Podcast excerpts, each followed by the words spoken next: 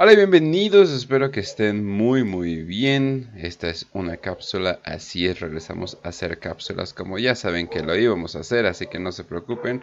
Aquí ya estamos listos para hablar de uno de los planetas eh, más interesantes y peculiares en todo Warhammer, porque crean que va a haber algunas cosas que les vamos a decir que se van a quedar así de ¿qué? Eso, nunca lo he visto en, en otro planeta y pues Parece ser que eso se va a repetir mucho en la historia de, esto, que es básicamente como que eso nunca me lo hubiera imaginado o, nunca pensaba que se podía pasar.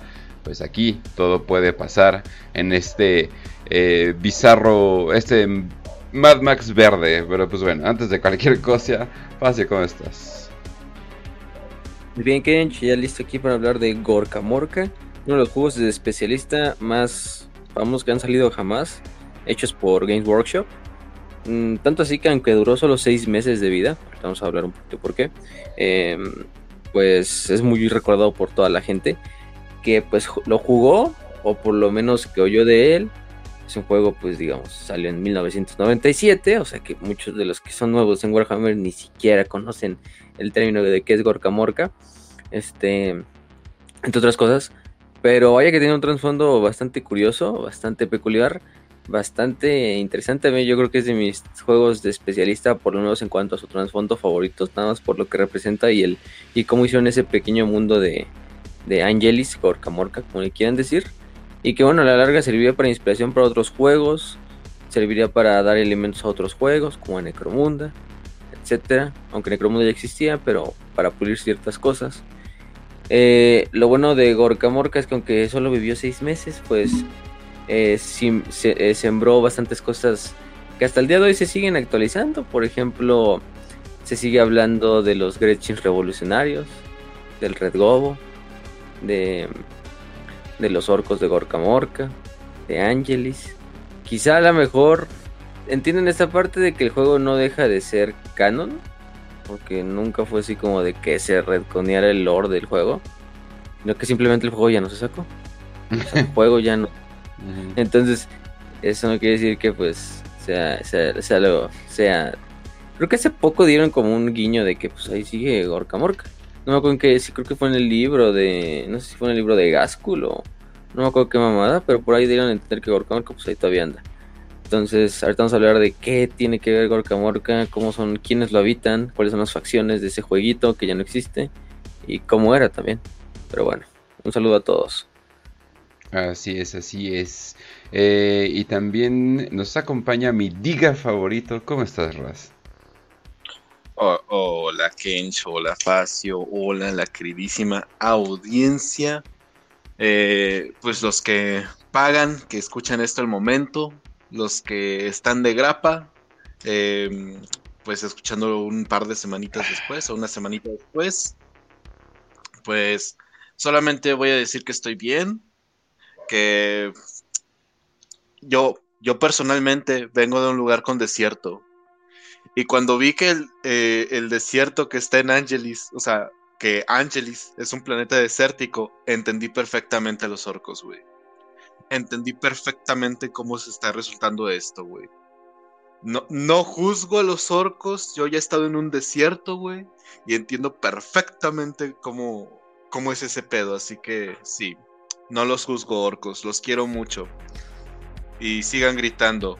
O quizá, no sé, escuchando música ranchera. Porque eso es lo que hacemos la gente del desierto, güey, en México. escuchar música ranchera. Eso es lo que estaba escuchando en la rebelión Gretchen. Exacto, güey, hacían corridos, güey. Corridos tumbados de Gretchen. Ajá, exacto. ah, pues bueno. Pues bueno, entonces, eh, al parecer tenemos eh, Gretchins comunistas humanos pintados de verde. ¿Qué chingados está pasando aquí, Facio? Sí, fue un desmadre, eh, la verdad. No sé cuál fue el razonamiento. Les quedó muy verga, no digo que no, pero digo, ah, no, siguiente dan bastantes cosillas. Al final de cuentas, bueno, hay que pensar, ¿por qué es Gorka Morka? Bueno, Gorka Morka fue un juego un juego de especialista, como les dicen la gente, o los juegos que son, digamos, para los que no sepan, son como spin-offs del juego de mesa eh, tradicional. es decir, Gorka Morka, Blood Bowl, Necromunda, Mordheim Fantasy, ¿qué más les gusta? Space Hulk también es un juego de especialista, etcétera, ¿no? Son esos juegos este, eh, alternativos de Warhammer que tienen otras modalidades de juego, por lo general son más pequeños, Kill Team también es uno, etcétera, etcétera. Y Gorka Morka fue uno de ellos, fue uno que nació en el 1997, es decir, muchos de ustedes que a lo mejor escuchan el episodio ni nacían todavía. Eh, Lamentablemente solo duró seis meses. Tuvo una expansión que fue la de Nops, de Diganops. Diganop, más bien fue la, expansión. Pero esos seis meses que duró el juego, quizá fueron de los días, de los días más gloriosos de la historia de, del juego de Warhammer. Aquí lo que pasa es que Gorka Morka vino a cumplir una función que era suplir las demandas de Warhammer en Navidad. Lo sacaron más o menos por octubre. Entonces se acercaba Navidad y, Game, Workshop necesitaba un buen juego que pues vendiera bastante. Y la idea de Gorka Morka fue una idea muy, muy, muy, muy buena. Eh, fue diseñado por Andy Chambers, este, Rick Priestley, prácticamente Rick Priestley y Andy Chambers, dos de quizá de los más grandes eh, mentes que han estado en Warhammer, tanto creativas como para tanto el lore como para los, para los juegos. Incluso para algunos podemos decir que Rick Priestley eh, Andy Chambers, pues puede ser así como algunos de los verdaderos padres de Warhammer. Em, actualmente ya no trabajan en, en Gaming Workshop. Este, pero sí dejan mucho de su legado ahí, ¿no? Están haciendo... ellos les debemos Rogue Trader y cosas de ese, estilo. Está haciendo un juego muy popular que se llama Bolt Action. Eh, pero, eh, o sea, no es, obviamente no es tan popular como el pinche Juggernaut que es este 40k en, en general. Eh, o, ya ni siquiera cualquiera de Warhammer, pero es, es, es, bastante, es bastante popular. Eh, es de la Segunda Guerra Mundial y pues, pues básicamente yo creo que, bueno, combina como que, ¿qué tal si la Segunda Guerra Mundial se combinara con un tipo de... Les voy a introducir un concepto rápido que se llama Diesel Punk. Eh, básicamente agarras como Cyberpunk. Ah, sí, Ajá, como la Primera Guerra Ah, como el juego que acaba, como el juego que acaba de salir de los de las robots que todo el mundo se quiere coger. este, ay, ¿cómo se llama? no me acuerdo cómo se llama el juego que acaba de salir. de los robots. Ajá, ese, que el, el Bioshock eh, en la Segunda Guerra Mundial, básicamente, en el Bioshock comunista. Eh, entonces, más o menos como que agarras esa estética como que el diésel, haz de cuenta, aviones que parecen trenes pero con diésel y sacando un chingo de contaminación, pero como que así se vive la vida y cosas por el estilo.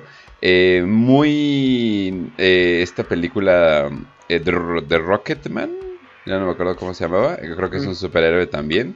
Muy a, muy a ese estilo, le llaman, del estilo le llaman retrofuturístico, y creo que como que no hay mejor palabra que describirlo.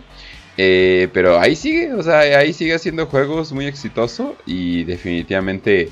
Eh, luego dicen de que se ven nuevos, cosas en sus nuevos juegos hay como nuevos conceptos que él crea y como que Games Workshop calladamente así de lo voy a poner en esta regla y como que, como que el güey sigue dando ideas aunque no quiera.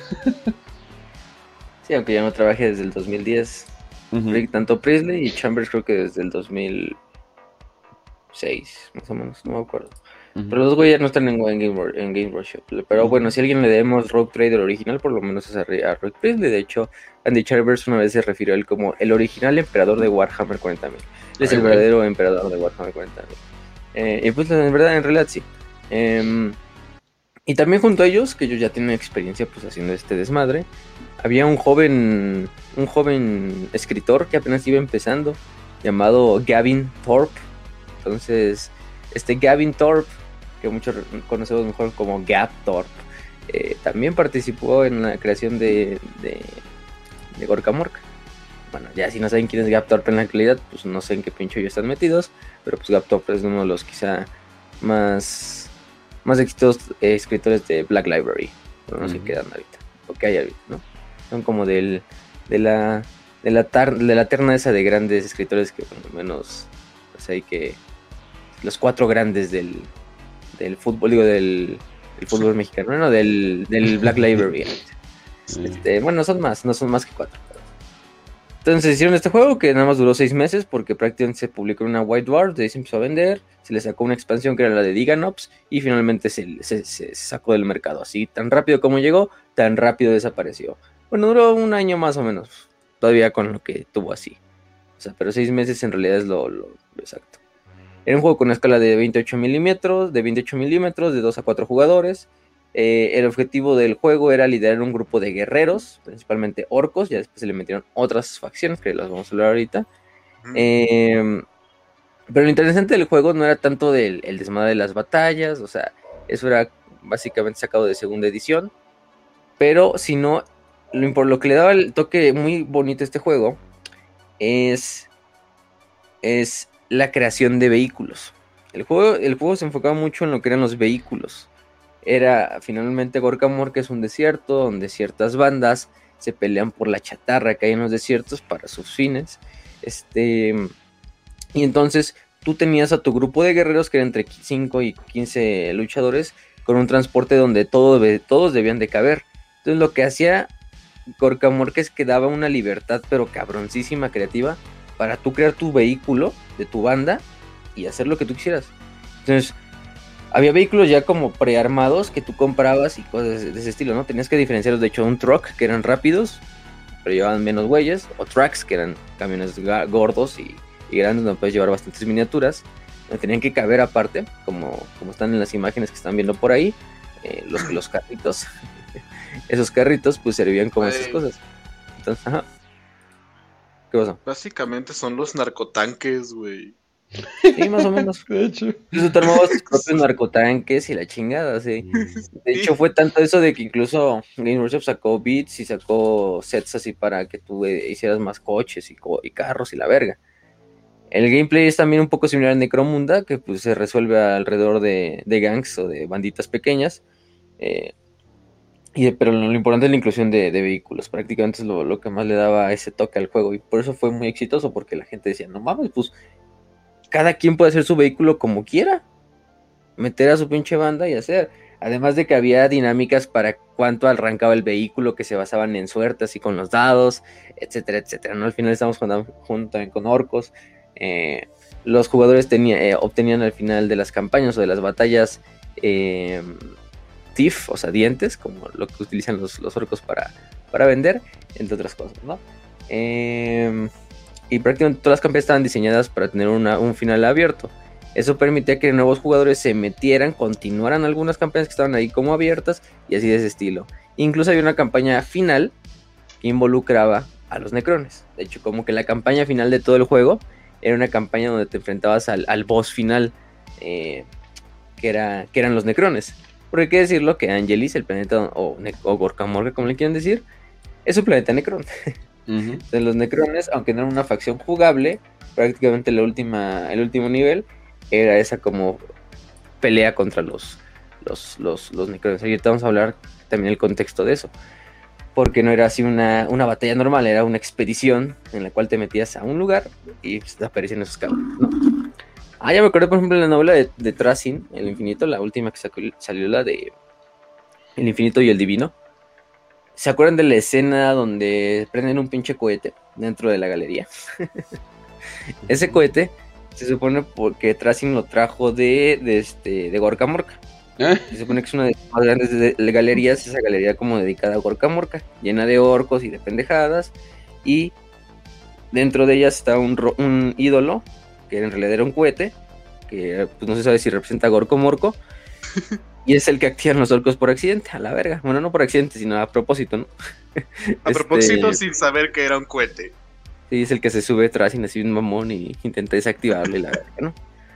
Pero bueno, eso es en cuanto al juego. El juego pues duró poco, pero fue un éxito y se quedó pues en el, en el pensamiento colectivo de muchos hasta el día de hoy, ¿no? Por Morca, o sea, fue una llama que, que prendió fuerte, pero pues que acabó rápido. Em, quién sabe, nunca se volvió a sacar, bueno, se siguió en algunas, este, ¿cómo se dice? Eh, White Dwarf hablando de él, pero ya, o sea, nunca, nunca más así como tal, en realidad de, de, de qué fue. Además tiene unas, miniaturas de orcos preciosas porque no me acuerdo el nombre de este güey, pero uno de los diseñadores principales de, de, orcos, que es el, bueno, es el diseñador principal, se dedicó de lleno y la verdad es que estas miniaturas de orcos están mejores que muchas miniaturas incluso actuales, o sea, porque tienen una pinche... una... Este, o sea, estaban hechos eh, Colin Dixon y, y Brian Nelson. Brian Nelson en especial, que son de los más, eh, son de los, creo que siguen siendo incluso los escultores de los orcos, o sea, en cuanto a los diseños de los orcos. Pero esos les quedaron preciosos. Entonces, bueno, tenemos aquí, tenemos Gorka Morka. Vamos a hablar ya del lore. Gorka Morka, originalmente llamado Angelis, es el nombre del planeta. Es un, planeta cercano o prácticamente cercano a la región de las estrellas eh, fantasma, las Ghosters, en lo que es el último segmentum. Prácticamente estamos hablando de uno lo que es la, franja oriental o norte oriental de, la galaxia. Entonces es una zona muy, muy, muy alejada, muy aislada. Y Angelis era un mundo en el cual el, el, el, este, el Adeptus Mechanicus tenía mucha, mucha como tal eh, interés. Era más que sabido que Angelis era un mundo donde había ciertos monumentos, ciertas tecnologías, ciertos lugares que podían ser eh, explorados, ¿no? Eh, como vemos y como ya les adelanté, en realidad Angelis es un mundo necrón. Eso hay que tenerlo de primera mano. Angelis es un mundo necrón, un mundo tumba como tal. Y pues estas ruinas que de hecho las principales ruinas son un grupo de pirámides, que son tres pirámides así alineadas como las pirámides igualitas a las de, a las de Giza, y una pirámide un poco que está rota, que es una cuarta pirámide, rodeada como por lo que sería como una especie de túneles trincheras gigantescos que se expanden por kilómetros. Entonces, la humanidad llega y envía una expedición, envía una expedición, este, envía esta expedición de de pues unos cuantos, unos cuantos humanos eh, a, este, este, pequeño planeta, bastante alejado, eh, que orbitaba una estrella binaria conocida como XCB103 también, tenerlo en cuenta. Eh, en realidad, pues Angelis, fuera de lo que podía ofrecer tecnológicamente para el mecánico, no era un planeta que fuera en realidad muy habitable, que digamos, era un planeta desértico, totalmente muerto, etcétera, etcétera. Pero bueno, la humanidad ya ves que siempre se las ingenia para sobrevivir en estos planetas, ¿no? Sí. Y en realidad había como dos, era una expedición pequeña, una expedición pequeña conformada por, sí, mecánicos, por soldados, principalmente soldados, colonizadores, arqueólogos, etcétera, que llega a Ángeles. Y se divide prácticamente en dos grupos. Un grupo que se queda en órbita, prácticamente haciendo como un tipo de, de surveillance o de... de Vigilancia completa a bordo de una nave imperial que se llamaba la Vigilancia Eterna o la Eternal Vigilance. Este, estamos hablando más o menos del milenio 35, ¿eh? 344 años del milenio 35, entonces sí es muy, eh, muy, muy, muy, muy antes de los eventos actuales de 40K, ¿no? Del 40K. Eh, y pues la otra expedición que era la que vivía eh, en lo que era la superficie, principalmente alrededor de estas pirámides donde hacían campamentos o hacían campamentos subterráneos porque pues, el calor en la superficie de, de, de, de Gorka Molka es capaz de matar a un hombre adulto en, cuestión de minutos, ¿no? Si te expones completamente al sol. Entonces muchos de estos humanos pues vivían en lo que eran los túneles que habían cavado para estar investigando lo que eran las ruinas. Por el momento ahí los humanos no habían despertado nada, afortunadamente. Entonces, pues sí se sabe que, pero sí sabía que pues la, la presencia ahí era alienígena aunque pues también hay que entender que ahí todavía los humanos no sabían ni siquiera qué eran los necrones. Porque los necrones todavía no surgieron un despertar así como tal, tan cabrón. De hecho, había unos cuantos necrones sí despiertos por la galaxia, pero eran unos muy, muy, muy pocos, ¿no? Todavía no llegaba esa época del, Great Awakening. Em, sino que simplemente estaban ahí desperdigados. Eran estos dos grupos de humanos, los que estaban a bordo de la, Eternal de la Eterna Vigilancia y los que estaban en la superficie investigando las ruinas. Pero de repente un día, de hecho en el año 345 del milenio 35, eh, en órbita del planeta aparece nada más y nada menos que un pecio espacial, ¿no? Un Space Hulk. Un Space Hulk que de, la nada sale de la disformidad, eh, que sin previo aviso la nave imperial, la eterna vigilancia, no se da cuenta, ni siquiera la gente de menos en la superficie va a dar cuenta, y cae al planeta como si fuera un asteroide, un asteroide que sí que medía pues bastante, bastante tamaño. Em, eh, más o menos... Nótese la ironía de que la nave que se llama la Eterna Vigilancia no pudo vigilar cómo llegó un un Space Hulk de probablemente kilómetros y kilómetros de distancia, de largo y ancho. Sí, un, Space Hulk. Ese Space Hulk no era un Space Hulk, pues normal, era un Space Hulk armado y, potencializado, ¿no? Por nada más y nada menos que nuestros güeyes verdes favoritos, o sea, orcos, que pues venían a bordo de él. Venían a bordo de él, ellos aparentemente venían de un WAC, que quién sabía, sabemos los orcos cuando viajen en sus WACs, pues puede haber nada más que se pierden la disformidad, como suele pasar. Y pues desafortunadamente para los orcos a bordo de ese WAC, su pecio, su Space Hulk fue el, el elegido para desviarse. Entonces sale sobre la órbita de Angelis, ¿no? Así de la nada. De hecho, en el camino que impacta hacia la superficie de lleno, porque el Space Hulk empieza a perder control y se va, se va pegando hacia Angelis, y literalmente en una ruta de trayectoria de choque con Angelis, eh, en la cual no, no, se detiene por nada, y de hecho por ahí se pasa, eh, choca con la Eterna Vigilancia, y la Eterna Vigilancia de repente nos ve que un Space Hulk sale de la nada, no le da tiempo para reaccionar y la Eterna Vigilancia es también como jalado y chocado por el, Space Hulk y llevado hacia la superficie, también un segundo meteorito pequeño pero en realidad el que nos importa es el, el pecio espacial. Entonces todos los humanos a bordo de la Eterna Vigilancia, pues muchos mueren, pero algunos cuando chocan el planeta van a sobrevivir. Eso lo dejamos en pausa. ¿Qué pasa con esos eh, sobrevivientes de la Eterna Vigilancia?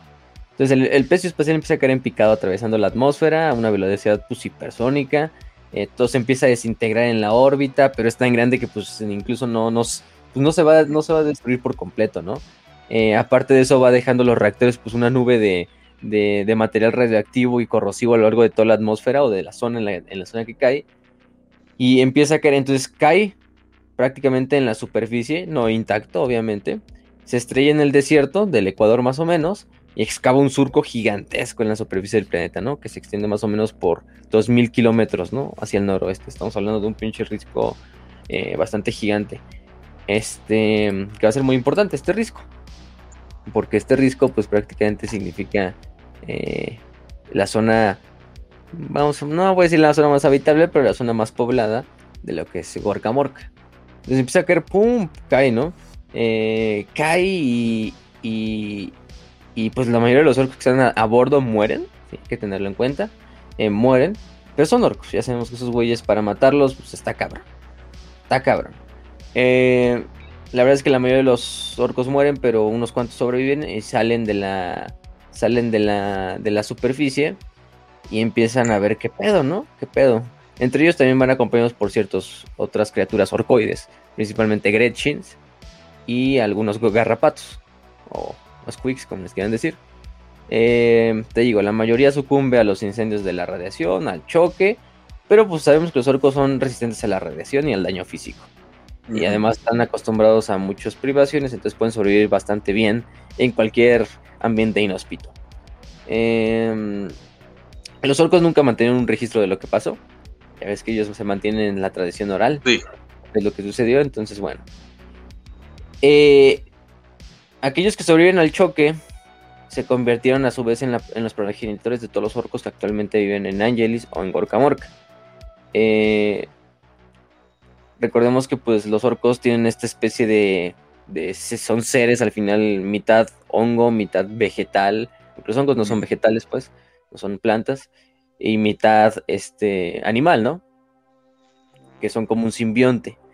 Eh, al final de cuentas, todo lo que tiene que ver con sus habilidades culturales, científicas, etcétera, etcétera, ya vienen codificadas en su ADN.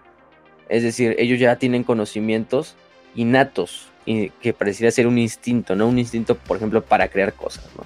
Y en especial eso va a generar que se creen castas dentro de su propia sociedad, ¿no? No hablamos de los mecánicos, de los, de los Mad Dogs o matasanos, como le quieras decir, de los orcos esclavistas o caporales, etcétera, etcétera, ¿no? Entonces, lo que hago es que los orcos que sobreviven a este desmadre, pues sobreviven a la, a la colisión y desarrollan una cultura un poquito única. Algunos dicen que eso es debido a los altos niveles de radiación que generaron como una mutación en, su ADN. los hizo un tipo de Los hizo un poco más cagados en el sentido de que, no voy a decir más civilizados porque no lo son, pero pues, no tuvieron de otra al final de cuentas. Em, y, hay que decirlo que Gorkamorca yo creo que es uno de los lugares más civilizados de orcos. Y civilizado es simplemente no matarse diario, o sea. este, matarse cada tres días. Es lo diferente, ¿no? Entre los orcos, ¿no? Entonces, pues la gente, los pinches orcos sobrevivientes dicen, no, mames, estamos de la verga. Estamos en este pinche desierto, todo hostil, lleno de animales, porque sí hay bastantes eh, animales peligrosos en, en Gorka Morca. Pero más, más peligroso incluso es el propio ambiente, ¿no? Está lleno de tormentas, de, de, tormentas de, arena, de, viento, eléctricas, eh, etcétera, etcétera. Eh, y aparte el calor, ni se diga. Y la comida que es muy poca, pues vamos. Entonces los, los, los, los que toman el liderazgo de los sobrevivientes son los mecánicos, los Mech Boys. Prácticamente que los Mech Boys podríamos decir que es lo más cercano a un científico orco, de científico, ingeniero, etcétera. Eh, pasan a ser los, los líderes de, de todas las de los tribus de la tribu de la tribu orca sobreviviente. Eh, se convierten prácticamente en los líderes eh, políticos y en la fuerza de la nueva sociedad orca. Entonces los, mecánicos hacen un decreto entre todos. Los mecánicos sobrevivientes, los que le siguen, hacen un, decreto en el cual dicen, vamos a reconstruir la nave, la nave que nos trajo la vamos a reconstruir y nos va a sacar de este mundo para regresar a las estrellas y devolvernos al WAC eh, con el que, con el, eh, y, reunirnos con nuestros hermanos en las estrellas, ¿no? Y seguir conquistando la galaxia. Pero para ese momento, pues, los orcos ya habían crecido en número y habían prosperado. Entonces, los primeros mecánicos empiezan a poner eh, su esfuerzo eh, en construir esta nueva nave a partir de las ruinas del pecio anterior. Digo, el pecio se hace cagada, entonces el pecio y la chatarra del pecio queda desperdigada, no solo por lo que es el, el, risco o por lo que es el, el skid, como le dicen ellos en inglés, este, sino que también, sino que también pues prácticamente el socavón lo traducen en español. ¿Sí? Es el socavón. Este, queda desperdigada toda la chatarra. La mayor parte queda en ese núcleo de donde cae la nave, pero queda un chingo de, basura desperdigada eh, por todo lo que es el planeta, en especial por el, por el socavón, eh, enterrada entre la, entre la arena. Entonces, pues se ponen a eh, explorar, se ponen a investigar los, los mecánicos y empiezan a encontrar piezas y empiezan a, soldarlo, ¿no? Empiezan todos a poner un granito de arena para la construcción de, este gran, de esta gran nave, ¿no? Que les va a regresar a las estrellas. Empiezan a explotar los restos del pecio, encuentran extraños aparatos, alienígenas, porque recordemos que un Space Hulk o un Pecio está hecho de muchas naves que quedan pues, pegadas prácticamente con roca, con meteoritos, con fragmentos otras cosas en la disformidad. Entonces tenemos naves imperiales, naves Eldar, naves del caos, etcétera, etcétera, todo pegado así en una pinche maraña de, metal, de chatarra, de etcétera, que termina siendo una, sí, una propia nave en sí, pero es más que nada una bola y de, metal y roca. A veces los orcos pues les añaden motores y las vuelven móviles. Entonces, pues. Y por motores me refiero a un cohete gigante. O muchos cohetes gigantes, ¿no? Uno no creo que. Exacto. Exacto. Este. Y pues ya los mecánicos pueden examinar lo que queda y los materiales que se necesitan para. o que son útiles para crear la nave, pues se mantienen ahí. Los otros que no son tan necesarios se desmantelan para empezarlos a hacer como pieza de recambio.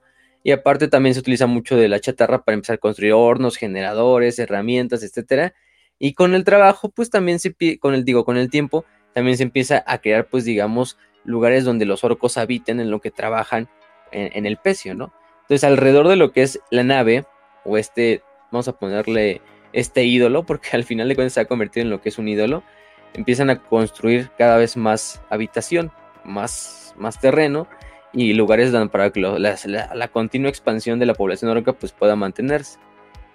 Siguen por los años, la población orca sigue creciendo, sigue creciendo, va recorriendo la superficie del planeta en busca de nuevas materias. Eh, los mecánicos van muriendo con el tiempo, uno lo sucede a otro y cada vez el número de mecánicos, de mecánicos empieza a incrementar cada vez más. Este, hablando de miles de mecánicos, ¿no? Eh, el problema es que los mecánicos luego empiezan a tener diversas ideas. Eh, pues bueno, son orcos, son creativos por naturaleza también, no podemos culparlos. Y cada mecánico obviamente va a tener una idea de cómo o qué añadirle al, a la nave, ¿no? A la nave que están creando. Entonces el problema es que cada mecánico empieza a tener una idea diferente de qué ponerle a la nave. Entonces cada mecánico le empieza a poner un pedacito de su cosecha, empieza a ver un pinche ídolo, un ídolo, una nave que pues tiene elementos de todo tipo, ¿no? No mames, básicamente hicieron un Wattpad nave con, Más uno de esos Ajá, de que juntas, ah, voy a juntar esta pendejada de Disney, ah, voy a juntar esta pendejada de Nickelodeon, ah, voy a juntar esta pendejada y la voy a poner en una sola historia. Y va a funcionar, porque yo digo que va a funcionar. Como, Warhammer, ¿no? Pues. Ah. Oye, ¿saben cuál es la historia, el fanfiction más largo y más duradero que ha habido a través de todos los años? Holy shit, creo que una vez lo vi. Puta madre. o sea, ah, no tiene que decirme cuál. O sea, no, no es de Harry Potter.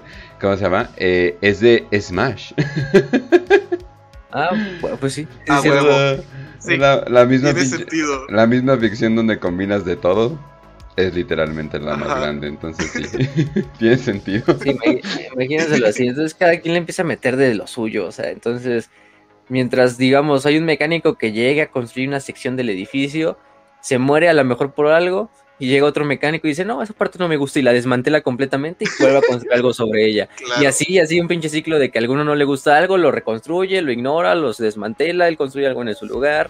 Entonces es un desvergue de que hay ideas tan diferentes de, de dentro del pecio al final de cuentas, la, idea principal se mantiene, de que el pecio debe despegar para llevarlos a las estrellas, ¿no? Entonces, por lo menos eso no se quita, entonces es un poquito más estético incluso que, en realidad funcional. Todos saben que se necesita para reanudar el viaje hacia el Guad. Eh, algunos, pues dicen... Eh, dicen, no, pues algunos incluso empiezan a olvidar como esa idea de que la nave los debe de llevar al espacio de nuevo, sino que más bien dicen, empiezan a tener algunas ideas muy locas, ¿no? Algunos dicen, no, pues en realidad lo que debemos de hacer es que la máquina es un ídolo de los dioses y que agarra a los orcos, a todos los orcos de Angelis en sus manos y nos conduzca hacia el Huaca, la no sé cómo. Entonces, cada, cada mecánico y su séquito de los mecánicos empiezan a hacer sus propias ideas y teorías así de cómo va a servir la nave, de qué significa la nave, etcétera, etcétera, ¿no? Pero la nave sigue siéndose más grande cada vez, ¿no? Este, totalmente confusa y diversa, no tiene una forma como tal. Eh, bueno, sí tiene una forma, ahorita vamos a hablar de ella pero mientras tanto unos mecánicos trabajan en, una, en, un, en un teleportador, mientras otros rellenan los combustibles en otro, ¿no? Entonces es un desvergue. Eh, se hacen facciones de mecánicos incluso, y pues empieza a reinar el, eh, eh, la discordia entre ellos. y aparte el problema es que también los orcos, como no mantienen un registro de su historia, pues muchas cosas de ese entonces pues no se sabía cuál era. Muchos orcos perdieron ese conocimiento original de qué para qué era el pecio y en qué llegaron en el pecio. Entonces, eh, algunos incluso se pusieron a cuestionar de que si el espacio en verdad existía. Eh, no mames, Como más de ese estilo, ¿no? Güey, a ver, déjame entender esto. Son básicamente. Los orcos son como hongos, ¿no? Sí. Y están en el, en el desierto, güey. Y empezaron a cuestionar todo, güey. O sea, Güey, es el peyote. Este juego es una representación del peyote. Empiezan a darse esos alucines y empiezan a decir, ¿qué es el cuá? ¿Qué es? En verdad el espacio existe. Oh, no. Es el peyote. Se lo van a acabar Whitesicans. sí. Y súmale, y súmale, güey, que además pues básicamente son los científicos los que están entrando como a, controlar todo, güey, a administrar todo. Y pues nadie se pone de acuerdo. Confirmadísimo. Polpo tenía razón, banda. Pero bueno, entonces se supone que siguen todos, todos en ese madre, ¿no? Se supone que lo que sí representa la máquina es la salvación de los orcos o del pueblo orco que está en, en Angelis. Un día la máquina va a despertar sepa como sea, como sirva como una nave, como un ídolo, como un avatar de los dioses, los va a regresar al espacio, quién sabe cómo, pero los va a regresar, ¿no? Eh, los trabajos siguen progresando, pero a medida que van progresando con los años, las décadas, eh, la construcción empieza a tomar formas que empiezan a despertar los instintos primarios de los orcos que habitan en él, y aparte las chozas, talleres, mercadillos, etcétera, etcétera, empiezan a expandirse alrededor de lo que es el, el centro que representa esta máquina, y se forma finalmente ya lo que conocemos como la ciudad principal de todo Gorka Morka, que es Mecaburgo o Mectown, como le quieren decir, Mecaburgo es en español, Mectown es en, inglés. Este, se, forma este, este pueblo, que de hecho es la única y la más grande ciudad de todo Gorka Morka. Bueno, única entre comillas, porque pues también está ahí el, el distrito Gretchen, que es aparte, Em, pero bueno, Mecaburgo es el principal lugar. A hablar un poquito de qué pedo con Mecaburgo, ¿no? Pero el chiste es que el, ídolo, o esta nave, más bien pasa a ser lo que es más que nada un ídolo. Los cohetes que tiene al lado, pues parecen piernas de un gargante. el centro de mando que tiene en la parte de arriba empieza a parecerse a lo que es una cabeza, etcétera, etcétera. Desde kilómetros de distancia se, se alcanza a ver la estructura, mientras todo tipo de orcos van a los desiertos a rapiñar entre la chatarra para meterle más materiales a la mole y regresar a, a Menkabulgo y ponerle, ¿no? Entonces, eh, lo que empezó como una simple semejanza en forma, pronto se va a convertir en un componente del diseño. Es decir, los orcos ahora de una forma eh, deliberada van a empezar a ponerle cohetes, eliminar secciones para mejorar el aspecto de, este, de esta máquina que deja de ser tanto una máquina y más bien se está convirtiendo en lo que es un ídolo. Entonces todos los orcos empiezan a hablar acerca de que este ídolo, esta creación, esta máquina es Gorko, pero otros también dicen que es Morco. Entonces los dos empiezan a decir, no, verga. Claro. Unos dicen, unas facciones empiezan a decir, ah, pues ese es el ídolo, ese, ese ídolo representa a Gorko. Y otros dicen, no, ese ídolo representa a Morco, pues estás pendejo, ¿cómo representa a Gorko? Ese es Morco. Es el desmadre, ¿no? Este, Bueno, pero lo platicaron, ¿no? Ajá, sí. Pongo, eh, eh, ahorita, No, no te este, están discutiendo. O sea, me lo- civilizadamente, debate hoy a las 7. Gorko, Ah, Morco. sí, ah. Pero bueno, con el paso de los años, los mecánicos siguen asentando estas diferencias de criterios sobre, en realidad, quién es Gorko Morco. Esto va a desembocar en muchos, primero que nada, peleas, que van a pasar a trifulcas, combates y guerras declaradas entre facciones dentro de lo que es la propia ciudad y dentro de lo que es la propia, de la, fuera de la ciudad, no en los desiertos. Guerra Entre religiosa, banda. Sí, sí, sí, sí. De hecho, se forman dos facciones, los gorquistas y los morquistas. Oh, no. Esa, Claro. esa división empieza a hacerse totalmente, totalmente cabrona, ¿no? De entre, es una, una- una pelea religiosa de quién es Gorko o Morco. Entonces, eh, llegó a tanto la disputa que era imposible que cuando un orco entraba a una de, de las cantinas o distillerías o al mercado de garrapatos, eh, en cualquier momento se iba a poner a discutir con otro orco sobre si era Gorko y Morco y se iban a agarrar a putazos y por tanto se iba a hacer una reacción en cadena en la que todos los orcos dentro del lugar se iban a empezar a agarrar a putazos y empezarse a matar, ¿no? Imagínense ahí los pendejos así de en el mercadito de garrapatos y de repente, ah, bueno, y de repente, oh, qué bien, ahí está, ahí está Gorko, buenos días, Gorko. Y de repente, ¿estás pendejo? Ese no es Gorko. Y te- Gorko. Y empiezan a agarrar a madrazos así. Con su acento orco, ¿no? Es muy parecido a en Irlanda. eh, en Irlanda, bueno, todavía de vez en cuando hay uno, hay una que otra desmadre, pero en Irlanda fueron unos reporteros a reportar sobre la guerra que estaba pasando entre católicos eh, y protestantes. eh, que pues básicamente, o sea, s- o sea, pero se estaban literalmente peleando, o sea, como, como tú dices, ¿no? De que ahí te ponían su crucecita y así, ah, sí, una cruz católica, ¿no? Y el otro llegaba, ah, una cruz protestante. ¿Qué dijiste? Y, no, y, o sea, se, ma- se mataban entre ellos, etcétera, etcétera. Llegaron unos reporteros, ¿no? Y Llegaron literalmente a un, a un, a un detén, pero un detén civil, o sea, como los pinches narcos, ¿no? O algo por el estilo. Y le dicen, no, pues eh, nada más queremos checar, eh, ¿son católicos o protestantes? Y le hace, no, no, no, somos ateos, ¿no? Y pues, era, era, era Christopher Hitchens, uno de los representantes más grandes del ateísmo, básicamente, ¿no? Entonces Ah. así de, eh, y, le, y ande como que se quedan viendo, ya el otro se va, regresa, y le dice, ¿ateos protestantes o ateos católicos? No mames. A huevo, güey, así el pedo, así el Sí. pedo. sí, así literalmente. Así, pero espera. Gorko Así, así como el meme, así como el meme del Homero así sentado en su sillón. Este, cuando llegue, cuando llega por primera vez el novio de, de mi hija, este, Gorko Morco. Antes de que, antes de que en mi casa, eres gorquista o morquista. Literalmente así los orcos. Sí, cuando entraron a una cantina, Gorko o Morco, pa. Ella, ¿no? Entonces, ella, pues si no te mataban, güey. Te agarran a vergazos dependiendo de lo que respondieras y en lugar que estuvieras. Entonces, pinches combates callejeros empiezan a ser bien enfermos, así lo de toda la ciudad.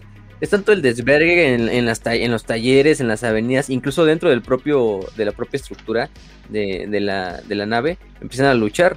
Los gorquistas iban y desmadraban totalmente el trabajo de los morquistas y viceversa. Entonces, cualquier cosa que construyeran unos lo, lo destruían al otro día los otros. Entonces, eran combates, pero cabroncísimos, donde mueren miles de mecánicos, sus ayudantes, etcétera, etcétera. Por ahí en uno de esos combates, algún orco pendejo se le va una bala y perfora los depósitos de combustible de, la nave. Y la Oh, pinche no. estructura prácticamente explota y empieza a arder de la cabeza a los pies. No era la primera vez que la, na- la- la estructura se incendiaba, pero por lo general se detenía el incendio antes de que pasara tanto.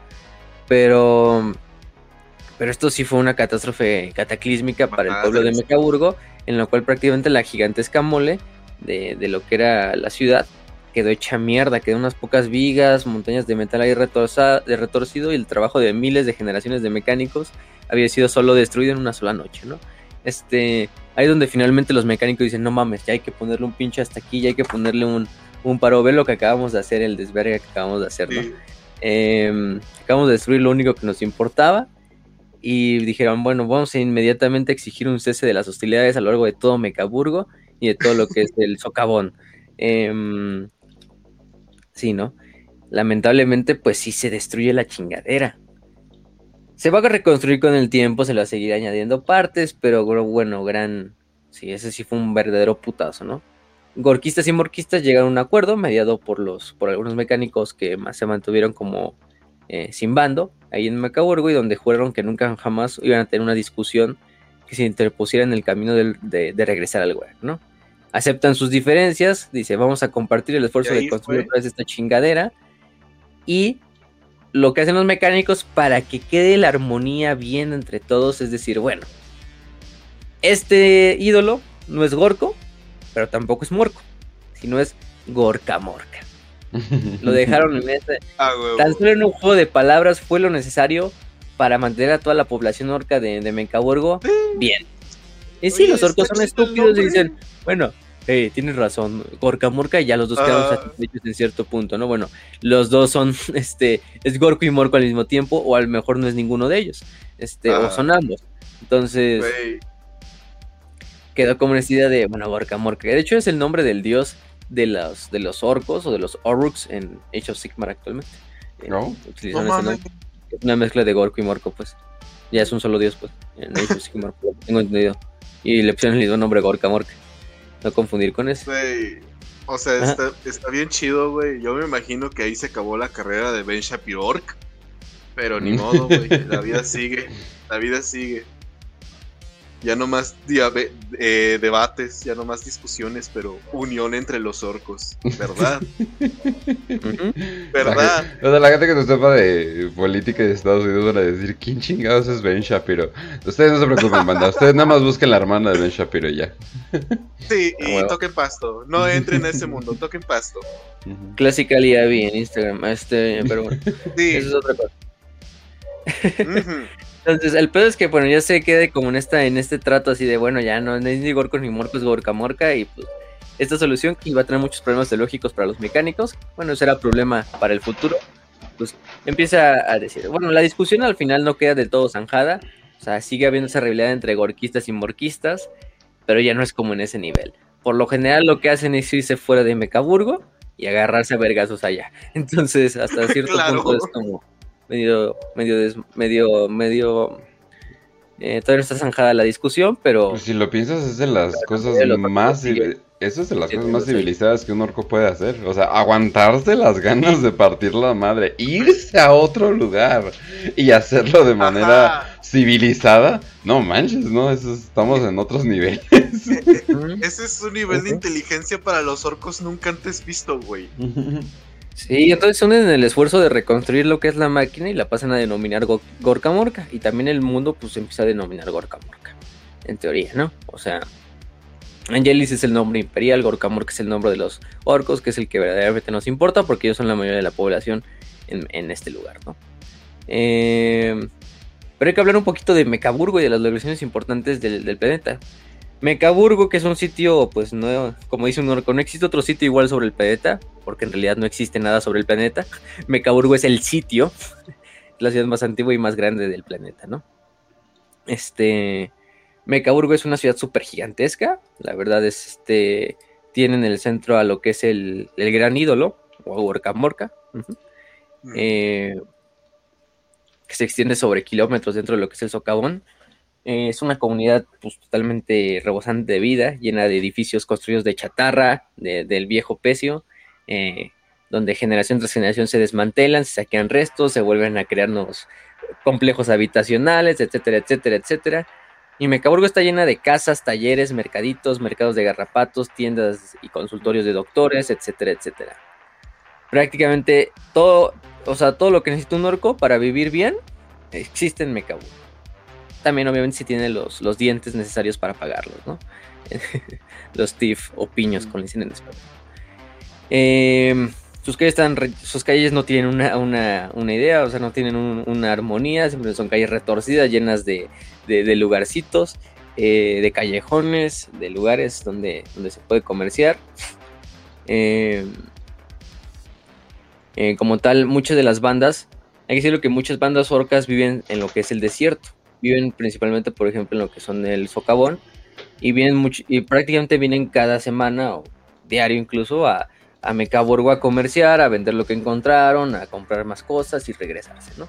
Entonces prácticamente es un lugar así, pues no mames, es pinche Cosmopolis Orca, así donde llegan de todos lados a vender, a comprar, a vivir, a, a trabajar, etcétera, etcétera. Y hay varios lugares importantes, ¿no? Está el mercadillo, que es el mercado principal, que está situado frente a Gorka Morca y está compuesto por tenderetes temporales en los que todos los guerreros orcos pues cambian chatarra o lo que encuentren, lo que quieran vender por, por dientes, ¿no? Por piños. Este, donde se encuentra todo tipo, principalmente de chatarra, es lo principalmente que se vende. Objetos tecnológicos, etcétera, etcétera. Los comerciantes pues compran y venden entre ellos y, la chatarra de más calidad la adquieren los mecánicos, ¿no? Para incorporarla a sus creaciones o principalmente a Gorka Borka. También por ahí cerca hay un, hay un poste, que se le dice en el poste de trabajo. Es un pinche pilar de metal como de 15 metros de altura. No se sabe de qué metal es, pero todos los intentos por cortarlo, fundirlo o, trocearlo para llevarlo a, al, pecio, pues no, no han podido. Hasta el día de hoy el, metal, el, pilar de metal está intacto, ¿no? Tan inmaculado como el día que cayó del, del, del Space Hulk, ¿no? Alrededor del pilar hay un, hay un lugar donde muchos orcos suelen reunirse para buscar trabajo, prácticamente. Este se le conoce de hecho como el poste del trabajo. Y ahí es cuando un noble orco necesita algunos trabajadores, ya sea para una misión, para recuperar algo, pues va a ese, a ese poste y se lleva unos cuantos, lo sube a la troca así de, así al, puro estilo paisano buscando trabajo ahí en, en ciudad fronteriza banqueteando y de repente pues llega un gringo ahí de que necesita unos jardineros eh, o unos albañiles y, se los sube a la camioneta, güey. Y ya se los sube la camioneta y, van. Este, igual así los orcos, imagínense más o menos el, mismo es lo mismo concepto así de pinches orcos. o sea, imagínate orcos buscando trabajo, ¿quién en pergas lo diría, no? Luego al, otro lado hay otro mercado que es el mercado de garrapatos donde se, donde se venden todo tipo de garrapatos, ya sea para comer, ya sea otros que sirven como mascotas, como bestias de carga, los pequeños que sirven pues ya sea para, para, para aprender como los garrapatos luciérnaga, los garrapatos peludos que se pueden utilizar para, para decorar objetos y decorar también la calva de los orcos. como pelucas, eh, garrapatos como el garrapato nuez, que es un garrapato chiquitito, que es como una nuez y que es dulce y crujiente al, al, gusto, al paladar. Entonces, prácticamente los orcos los compran como si fueran cacahuates, güey, se los llaman. Entonces, se ve todo tipo de garrapato que te puedes imaginar, ¿no? O sea, ya hemos hablado en el episodio de los orcos de los tipos de garrapatos, no nos vamos a meter mucho de ahí, pero en este mercado puedes encontrarlos todos, ¿no? Vendiéndose eh, al por mayor. Luego tenemos más que nada los talleres. Tienen una central de abastos, básicamente, güey. Sí, no, tienen centrales cabronas. Luego tienen sus talleres, este, mm, sus talleres que prácticamente los talleres, pues, eh, son casitas.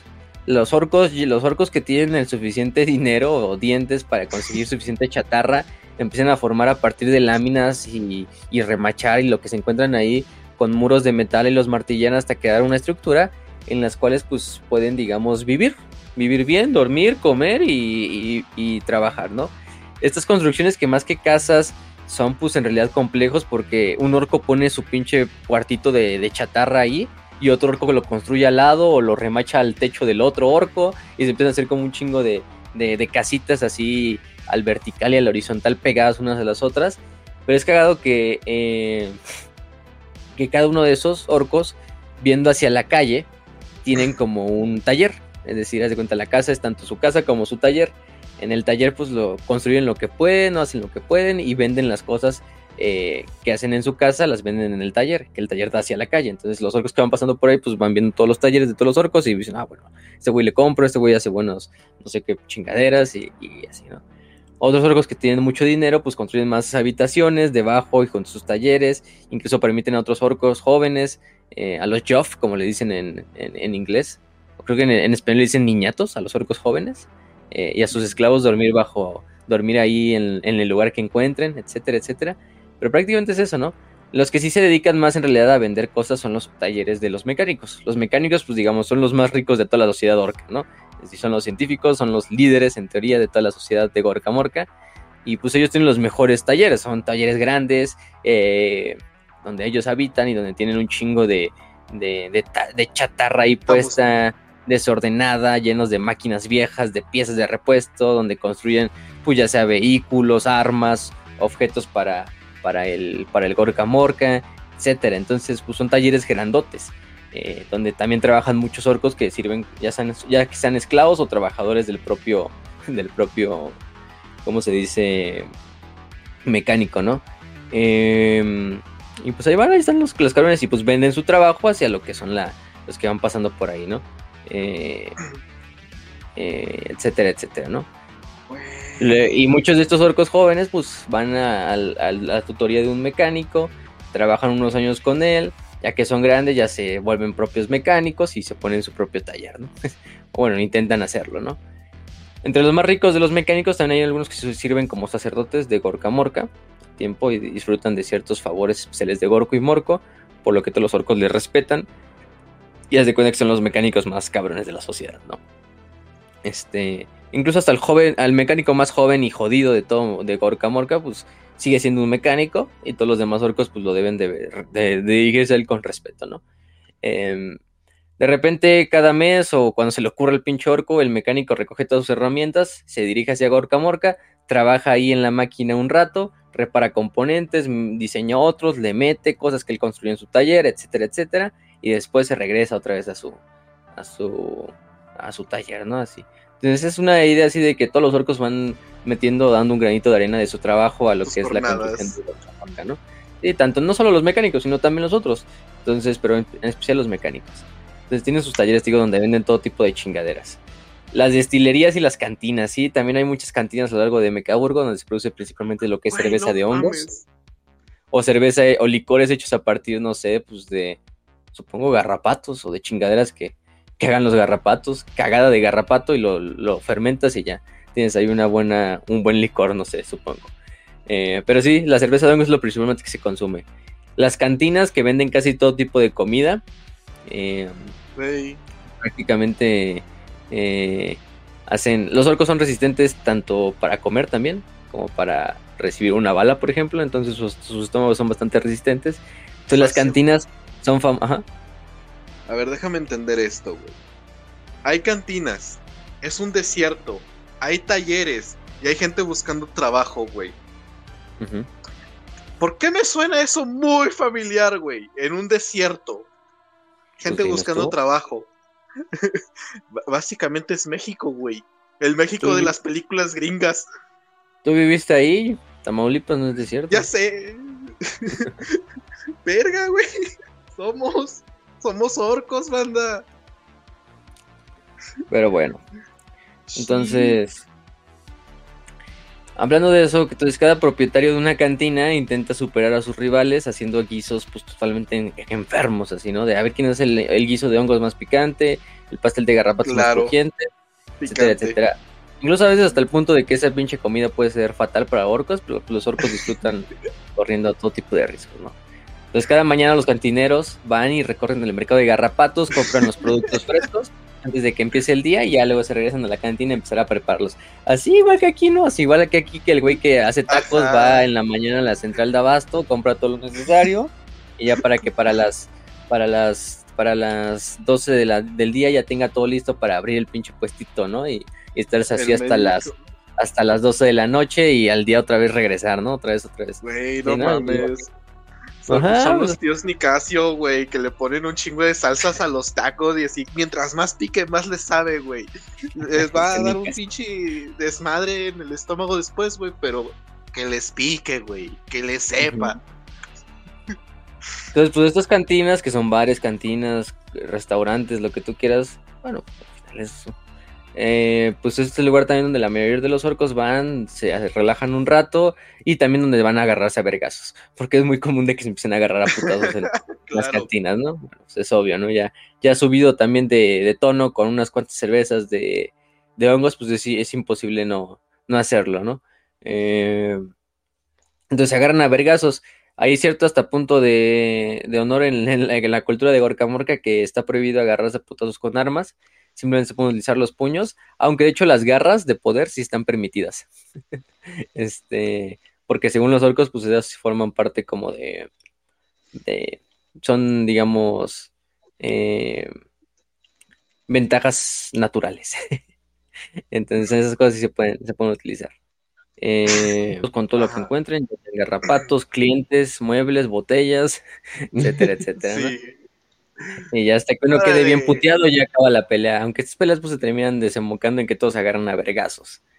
Y lo demás es de los matasanos, que es lo que estamos hablando, de los doctores o de los mad dogs, como le quieran decir, que tienen sus consultorios de garrapato, un valle ahí un poquito alto.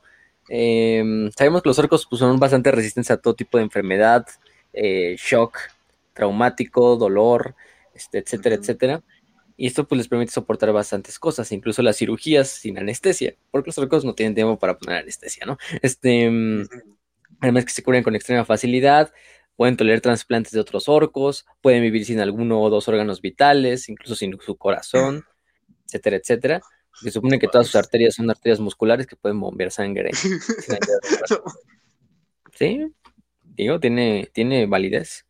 Em, entonces, pues casi los, orcos no tienen una asistencia sanitaria porque no la necesitan, no la buscan. Entonces, la mayor parte de los conocimientos de los orcos está en base como de cómo parchar un orco, etcétera, etcétera, cómo ponerle y reemplazarle algo con, un, con una prótesis metálica o con una prótesis viva, etcétera, etcétera. Incluso se habla de trasplantes de cabeza que sí funcionan, aunque existe cierto riesgo de que si un orco agita mucho la cabeza, pues va a valer verga.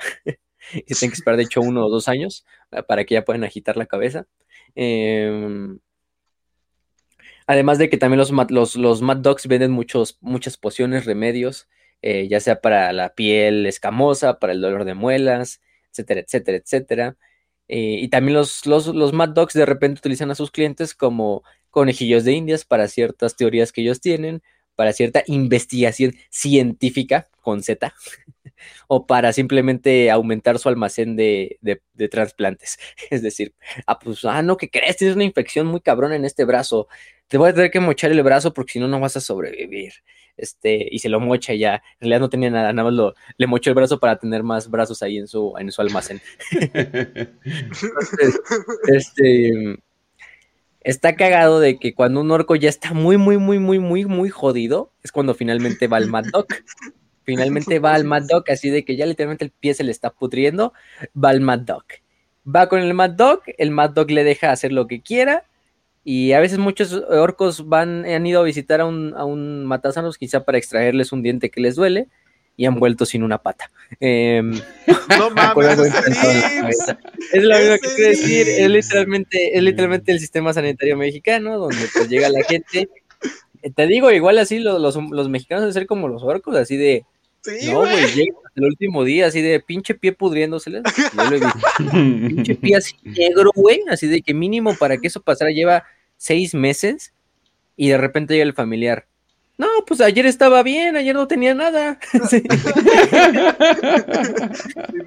Le tienes que mochar el pie porque no hay de otra, ¿no? O sea, o se, o se va el pie o se va él. Entonces, eh, no, pues ayer estaba bien y pinche, pinche señora así ya con cinco días de infarto así. No mames, o sea, este, pero bueno, o sea, sí he visto, he visto gente cinco días infartándose y van hasta el quinto ya. la verga, no mames. Ah, no mames, o sea, son como los orcos los mexicanos en teoría. Esa Sí, la Sí, no Esa, la pasó. De hecho, exactamente, exactamente eso mismo que dijiste. Un señor que se quejaba de dolores de pecho y no sabía que le había dado cinco infartos. Pero sí, banda, sigan tomando esteroides. Definitivamente no hace daño, ¿verdad? Pero pues bueno. A y tragando como pinches cerdos. Sí, no mames. Este, Mírame, estoy bien fresquecito y el vato llevándosela a la chingada, güey. Todo, Y ya de repente- rico. y de repente ese güey que entró por un pie que diabético que le tienen que cortar, pues sale con el otro pie cortado, el que estaba sano, entonces valió verga, ¿no? Claro, para tenerlo en, la, en el almacén por si alguien más necesita un pie sano. Sí, sí, sí. Ah. Digo, en el IMSS eran pendejadas, pero mis respetos al- a la asistencia sanitaria mexicana. Es Lo hablamos el otro día. ¿Qué haríamos sin ella? Este pinche, la mitad de los que estarían escuchando este pro- podcast hubieran muerto en el nacimiento. Si no hubiera sido por el IMSS. Sí. Entonces, pues agradezcan también que De, de- de hecho, no estamos tan jodidos a ese nivel como los orcos todavía. De hecho, mi, mi- bueno, mi hermana, sí tengo una hermana, eh, ¿cómo se llama? Eh, estaba, en- bueno, nació en un hospital privado acá bien nice y una enfermera casi, eh, creo que llegó a, a darle algo a, a mi mamá y termina siendo que era algo que ya le habían dado y pues termina siendo que pues, básicamente la hubiera matado si le hubiera dado, o sea, no había checado de que ya, ya, le, ya le dimos tal madre.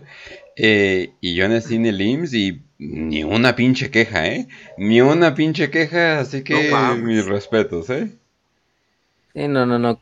Confíen en sus hospitales públicos también, gente. Digo, hay muchas historias tétricas, pero también es porque la pinche gente no se cuida y hace pendejadas. También hay que entender. Sí. Sí habrá médicos pendejísimos, eso también, pero la verdad es que la mayoría de la chamba sí la sacan en los hospitales. O la hacen de pedos Deberías sin, de ver- sin razón, así de, no, señora, no tenemos hoy cita, te la podemos sacar en dos días. ¿Qué? Es como, ah, cabrón.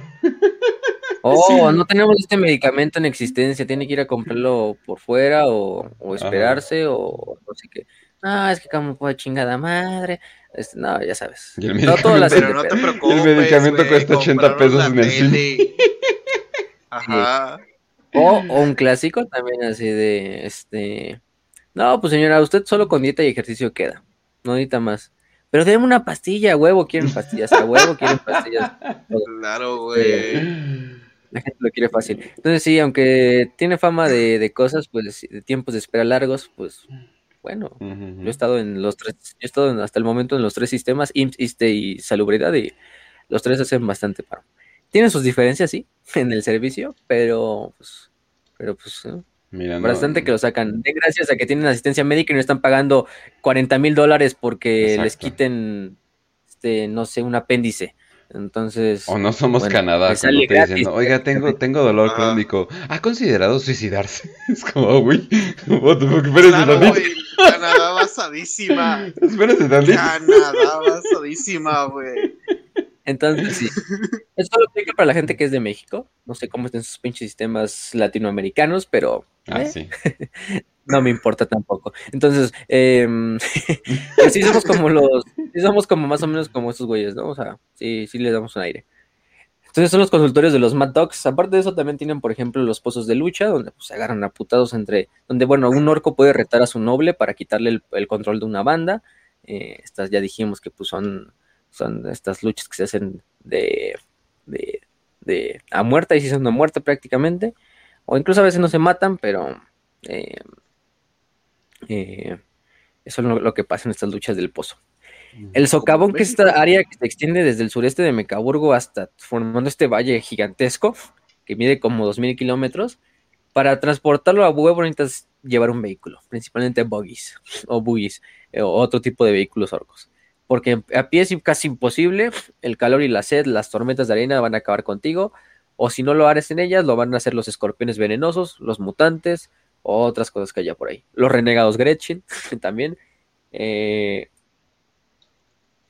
¿Y qué más? En varios puntos del, valle se fractura y esto abre paso hacia el desierto grandote, que es el gran desierto de, pues, todo Gorka Morka. Y si dispersos, y dispersos por todo el socavón hay diversos fuertes y pequeñas poblaciones de orcos. Algunos abandonados, algunos bastante viejos, pero algunos habitados. Principalmente por bandas de orcos que recorren el socavón en busca de chatarra para revenderla en, en Gorka Morka o para llevarla a Gorka Morka, digo, a, a Mecaburgo y de ahí sacar más dinero, ¿no? Entonces, por lo general, eh, está cubierto de todo tipo de chatarra y cuando un orco, una banda de orcos, pues decide irse, pues van se salen de Mecaburgo, eh, un noble liderándolos, obviamente, un nob, va y, se lleva su banda y pues en el lugar donde encuentren dicen, a huevo, aquí está hecho para construir y empiezan a construir sus, sus fuertes, que principalmente primero nada más empiezan como en un gran muro de metal, eh, donde acampan por primera vez. Ha habido bandas enteras que han sido destruidas en una sola noche, ya sea por depredadores, por otras bandas de orcos, eh, simplemente porque pues, pusieron un muro de metal en la primera noche y les fue mal. Entonces, eh, es así como en el Minecraft cuando creas esas torres de tierra para sobrevivir tus primeros, tus primeros días. igual así en el, en, en el desierto de, del Socavón, principalmente, ¿no? Entonces van encontrando y ya, una vez que caerán un buen fuerte, un fuerte pues decente, dicen, todo lo que está alrededor de mí, o del desierto alrededor de mí, es, es, mío, pues. Este, y pues eso hace que entre las bandas en, el desierto se agarren a putazos, porque una intenta atacar el, fuerte de otra, y pues eso significa a veces escalar los muros, intentar romperlos, matar a todos los que están adentro y robarnos sus, sus, almacenes de, chatarra, para nosotros venderlos a huevo. eh, en lo que son las paredes del socavón existen pues como acantilados o despeñaderos donde crecen muchos hongos, donde crecen también muchos este, garrapatos salvajes, también los Gretchins que se escapan de sus, de sus maestros orcos y se vuelven este, fugitivos, pues por lo general buscan estos lugares y o son capturados por los esclavistas otra vez, mueren, ya sean a lo mejor comido por un garrapato o por el calor o por un escorpión eh, o reúnen el coraje necesario para viajar hacia el distrito Gretchen. Y, vamos a hablar del distrito Gretchen. El distrito Gretchen está situado al otro extremo del socavón, prácticamente diametralmente opuesto a Mecaburgo. Eh, aquí es un desfiladero lleno de chatarra, procedente del primer impacto, y prácticamente este distrito Gretchen está gobernado por lo que conocemos como el Comité Revolucionario Gretchen, o simplemente de el Comité, con K, o el GRC. Ah, huevo es una de las cuatro facciones de Gorka Morka. Las cuatro facciones de Gorka Morka, a grandes rasgos, son los orcos, el Comité Revolucionario Gretchen, o los Rebeldes Grot, como le quieran decir, los Diggers, o Cavadores, y los Mutantes, o Muties. Ahorita vamos a hablar de los otros dos, no, se preocupen. ¿Qué pasó con estos güeyes, no? Pues se supone que cuando, cuando los orcos cayeron en, en Gorka Morka, en Angelis, los Mech Boys crearon un sistema, un sistema de tax, un sistema prácticamente de, boletos, si lo quieres ver así.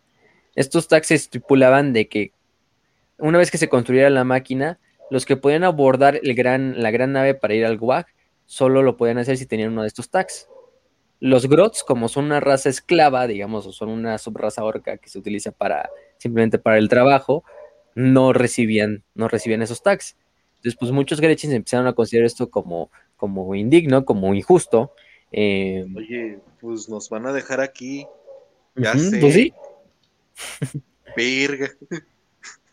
Y entonces los, los, los, Grots empezaron a, reunirse y decir, no mamen, como los orcos nos abusan de este estilo y aparte no nos dan ni siquiera un, no nos dan ni siquiera un, una compensación y no nos dan ni siquiera un boleto para entrar a lo que es el Gran Guag y que la verga, ¿no? Entonces empiezan a hacer estas como eh, grupos clandestinos de Gretchins que a la larga se empiezan a coordinar entre ellos y de repente un día como si nada empiezan la revolución a lo largo de todo Mechtown. Empiezan a explotar talleres de orcos, de mecánicos, de repente empiezan a salir Gretchins de las, de las, de las callejones a balear a otros orcos. O sea, vamos a hacer la pinche guerra sucia en la ciudad, así de, así de orcos y Gretchins empiezan a matar en las calles. Una pinche guerra urbana así, callejera, así, pero enferma, así entre lo que son los, los Gretchins y los, y los orcos. Los Gretchins eh, eh, bajo el lema de este tax para todos, todos somos verdes, qué es lo que queremos, tax, cuántas queremos ahora, este los mecánicos son cagada, etcétera, etcétera, pues empiezan a, mover el, espíritu de todos los Gretchen. Por, suerte no, no se llama, no, el, no sé, no sé, el Gretchen principal no se llamó Grenin o algo así. no, yo me lo estoy imaginando. Yo me lo estoy imaginando, güey, como ese video de que están como un montón de prietos que se nota que son como de campo o algo así, güey, que están diciendo, entonces, ¿qué, señores? Nos van a ver la cara de sus tontos Y todo el resto, sí, sí, sí. No, señores, no nos van a ver la cara de esos tontos. Ah, Vamos no, a pelear no, por no. nuestros derechos. Ah, sí, sí, sí. Gretchen del mundo, imagino, unidos. No tienen nada más que perder que sus cadenas. Este, pues sí, prácticamente. Apoyo completamente a la, a la revolución Grinch, pero se pasaron de verga con la familia Romanov, ¿eh? Solamente, solo, solo, solo lo digo. Con la familia del mecánico. Este, Ajá, Romanov. Romanov. Ajá. Lamentablemente. no, pero sí, entonces, no mames, los pinches, los, los mex dicen, no mames a la verga, porque sí, la, la revuelta inicial es cabrona, o sea, los, los orcos no se la esperan, los Gretchins hacen, te digo, esta guerra callejera donde empiezan a balear orcos, empiezan a desmantelar talleres, a explotarlos, a, a salir así todo, todo hasta que se les confueran las, las, las, las necesidades que ellos, al final los orcos son más fuertes, pero los Gretchins son muchos más, entonces, pues el pedo es que los, los Mm. tenían los números a favor. Eh, ¿Contra qué prefieres pelearte? ¿O quién ganaría? ¿Un león o mil bebés? A huevo. Entonces, los or- por esos bebés con pistolas y todo, entonces. Entonces, lo- lo- el- en día los orcos pues empiezan a descubrir, lo- los, al final de cuentas los, eh, al final de cuentas la, la revolución se logra como tal, como tal destruir por los, los orcos. Eh, algunos eh, no se dan cuenta que también que los Grinchins pues, ya no trabajan, están en un strike y, y, pues empiezan a ver que no, no van a hacer nada, ¿no? Y entre ellos surge uno, que es el conocido como The Red Gobo, el, ro- el gobo rojo, que se convierte en el líder. En aquel, que, en aquel que porta la capa roja en soporte de The Revolution, de la revolución, ¿no? Este, en realidad no hay un solo Red Gobo, sino que el posición de Red Gobo es una posición que se rota entre varios miembros del comité después de una elección. The Committee. Este. Y entonces ha habido muchos Red Gobos, aunque digamos pasa a ser como una figura incluso un tanto legendaria en- entre los orcos, no solo de Angelis, sino incluso se ha expandido más allá de Angelis. De hecho, se acaban de sacar dos, dos novelas, de hecho, la de Dagoba Revenge y la de Dagobo Demise, se sacaron el año pasado, si no mal recuerdo, este, en 2022, ajá, en noviembre, eh, que hablan de, del Red Gobo, de dos, dos Red Gobos diferentes. Este, ahí las pueden buscar las novelas, pero sí está la de, de Gobo Revenge y la de, de Gobo Demise, eh, que hablan de, del Red Gobo. Se sacó una, una de una miniatura, una miniatura conmemorativa de Navidad de- del Red Gobo, así como vestido de Santa Claus. Eh, bastante, eh, sí me acuerdo. En sí, de sus miniaturas, el buen Godbo. Es más que nada un personaje, pues, ya del, del pensamiento colectivo de los jugadores de Warhammer, así de, no sé, el Red Gobo, ¿no? Entonces, bajo el liderazgo de esto, lo que hacen los, los Gretchins es salir de Mecaburgo, de Mechtown, y hacer una gran marcha. De hecho, se le va a conocer como la marcha de la, de la, de la, de la libertad, ¿no? En la cual, pues, a lo largo, primero que nada, de Mecaburgo, una vez que ya se calman un poquito las aguas, empiezan a hablar por, por, no por equal rights, sino por equal rights, o sea, literalmente que los dejen subir prácticamente a la, a la nave igual. Eh, se llegan negociaciones entre los Mech de Mechtown, eh, como tal. eh, y en una de estas marchas, desafortunadamente, un grupo de orcos ataca a los, a, lo- a- a los manifestantes Gretchins en plena marcha. Entonces que otra vez la revolución eru- erupción en, en Mechtown. Y ya digo, los orcos, pues empieza a ser una guerra totalmente callejera. Fue Eh, el Mechtown estado. se- se hace una pinche lucha de, de batalla súper cabrona, en la cual pues los, los, los, los orcos no tienen otra más que finalmente eh, dejar que los que los, los, los, los rebeldes Grots bueno, logran so- destruir la otra vez la, la manifestación o la revolución Gretchen, pero muchos Grots hacen prácticamente lo que es salirse ya finalmente de Mecaburgo. Eh, eh, de hecho, parten de lo que es el centro de, de Gorka Morka. Y este evento se va a conocer como la Larga Marcha. que de hecho es literalmente el nombre de la Larga Marcha Mao Zedong y todo su ¡No ejército. mames! este, que marcharon, no sé, desde. Que marcharon, no sé, como 12 mil kilómetros a la verga, así en un año, así de. Escapando de las fuerzas este, nacionalistas, ¿no? Del, del Kaishek en, en la vida real. Que la verdad es una pinche hazaña súper épica, ¿no? Hay unos documentales ahí en YouTube de la tele china donde hablan de la, de la larga marcha. Obviamente es mucha propaganda, pero bastante épico que te lo, te lo cuentan, ¿eh? Así de, No mames, sí. Gracias a la larga marcha china es lo que hoy se quedó cimentada. Y pues sí, quedó cimentada la leyenda de Mao y de todos esos cabrones que lo seguían. Sí. Aparte de esa larga marcha. Que digo, sí es un, sí es un pinche esfuerzo sobrehumano lo que hicieron en esa, en esa larga marcha. Pero, pero bueno, los Gretchins hacen igual su larga marcha, así de vamos a marchar y marchar a lo largo de todo lo que es el, el, el socavón, ¿no? Sí, en una, en una, en una marcha donde pues tienen que luchar contra otros ataques orcos, contra el frío, contra el calor, contra los escorpiones. Muchos Gretchins mueren en el camino, pero finalmente los Gretchins sobrevivientes logran llegar hacia lo que es esta zona donde fundan este nuevo pueblo que es el distrito Gretchen y pasan a, a organizarse en este ejército revolucionario conocido como eh, el Comité Revolucionario Gretchen o simplemente el Comité, ¿no? Eh, comité. desde donde continúan hasta el día de hoy su lucha, en la cual prácticamente lo que hacen es que eh, cuando los orcos que habitan en lo que es el desierto regresan a Megtown para vender sus mercancías, lo que hacen los Gretchins es hacer emboscadas donde los, los este, ya sea emboscan a la partida de a, a los viajeros orcos que van por el desierto o atacan el fuerte que pues está de medio abandonado en lo que los orcos lo, lo abandonan para ir a vender las mercancías y pues van robando tanto eh, chatarra para ellos, armas, comida, etcétera, etcétera, o simplemente para chingar a los orcos. Entonces la lucha hasta el día de hoy continúa en esta lucha entre el, entre el GRC, entre el comité y, Güey, güey. y, el, y, y los orcos de, de Megtown, ¿no? Que de hecho el, finalmente pues el GRC se prepara para lo que ellos conocen como el Big, The Big Day. Bueno, finalmente todo el poder de los, de los orcos en Megtown finalmente colapse y ellos pueden tomar el control y así también salir hacia el, hacia el, hacia el Gran el comité vive y todo el resto de Gretches. La lucha sigue, sigue. Y así están, güey. No Sí, los líderes de cada banda de, de Grots rebeldes del comité se llaman los Head Honchos. este, Claro que sí, güey.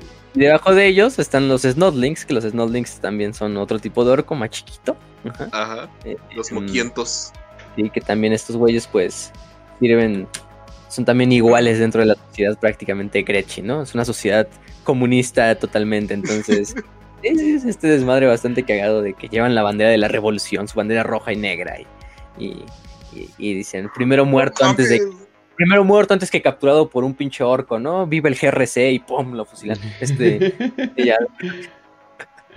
Y sí, no, son los estos. Güey, no eh, bueno, de hecho el arma, el arma que tiene de Red Hobo, que se supone que es la calavera de un orco tirano, eh, la puedes usar, bueno, todo el modelo de, Red Hobo lo puedes utilizar, de hecho hubo una vez que alguien hizo un equipo de la Guardia Imperial completamente hecho de Gretchins, ahí lo puede, ahí pueden buscar Ah, el video, sí, está cierto, hermoso, está hermoso cómo le Ah, quedó. Pero está cagado porque, o sea, si un Genshin te pega con eso y le sale un 6, eh, te da una herida mortal en automático, aparte de todo el daño que te vaya a hacer. Entonces, como que, ah, no mames, o sea, sí está como que haciendo, está, cre- está creyendo en él mismo, ¿no? Y está haciendo como que su, su este con el icon of the revolution. Sí, sí, sí. No, y, y fue tanto la, la- la- fue tanto la idea y tanto lo, lo grandioso que fue la revolución Gretchen en, en Gorka Morka que se expandió, te digo, a otras especies, a otros lugares y mundos orcos. Y el, y el Red Gobo incluso se, se convirtió como en un miembro de leyenda de la, de la cultura orca. Es decir, ha habido Red Gobos fuera de, de Gorka Morka, eh, en los cuales un Gretchen toma el título y pues pasa a personificarlo. Entonces, más que ser este, este, este, este único individuo, sino en realidad el Red Gobo, pues el Red Gobo somos todos, ¿no? El Red Gobo representa el espíritu de lucha Gretchen, ¿no? Que es indomable, ¿no? Este, The Indomitable eh, Gretchen Spirit, este, eh, ya. Entonces, pues es lo cagado de que haya habido muchas cosas de, entre el, el, entre el, ¿cómo se llama? En- entre, el, entre el Red Gobo. Y pues sí, en realidad los que vienen en, en, en Necromunda, digo Necromunda, en Gorka Morka, pues lo escogen entre el comité de quién va a ser el próximo Red Gobo. No es que el otro Red Gobo pase su, su tiempo o muera o lo que sea. Entonces ya hablamos de dos facciones, los orcos y los Gretchins, pero faltan otras dos. ¿Por qué es también famoso este Gorka Morka? Pues por dos facciones muy cagadas. Bueno, no una en especial. Vamos a hablar de primero de la menos cagada, que son los Muties o los mutantes, también como les podemos decir. ¿Qué son los Muties o mutantes? Bueno, Los mutantes. Un planeta muy radioactivo. Consideren esto, chicos. Sí. ¿Recuerdan a la gran nave, a la Eterna Vigilancia?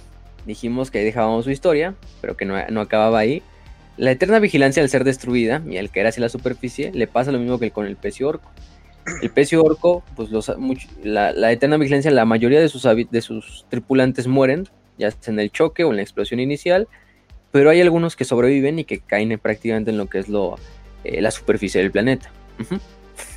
Este, entonces, estos seres que caen, que eran seres humanos, pues se ven rodeados de, de, una zona totalmente inhóspita, porque ellos no caen en el socavón.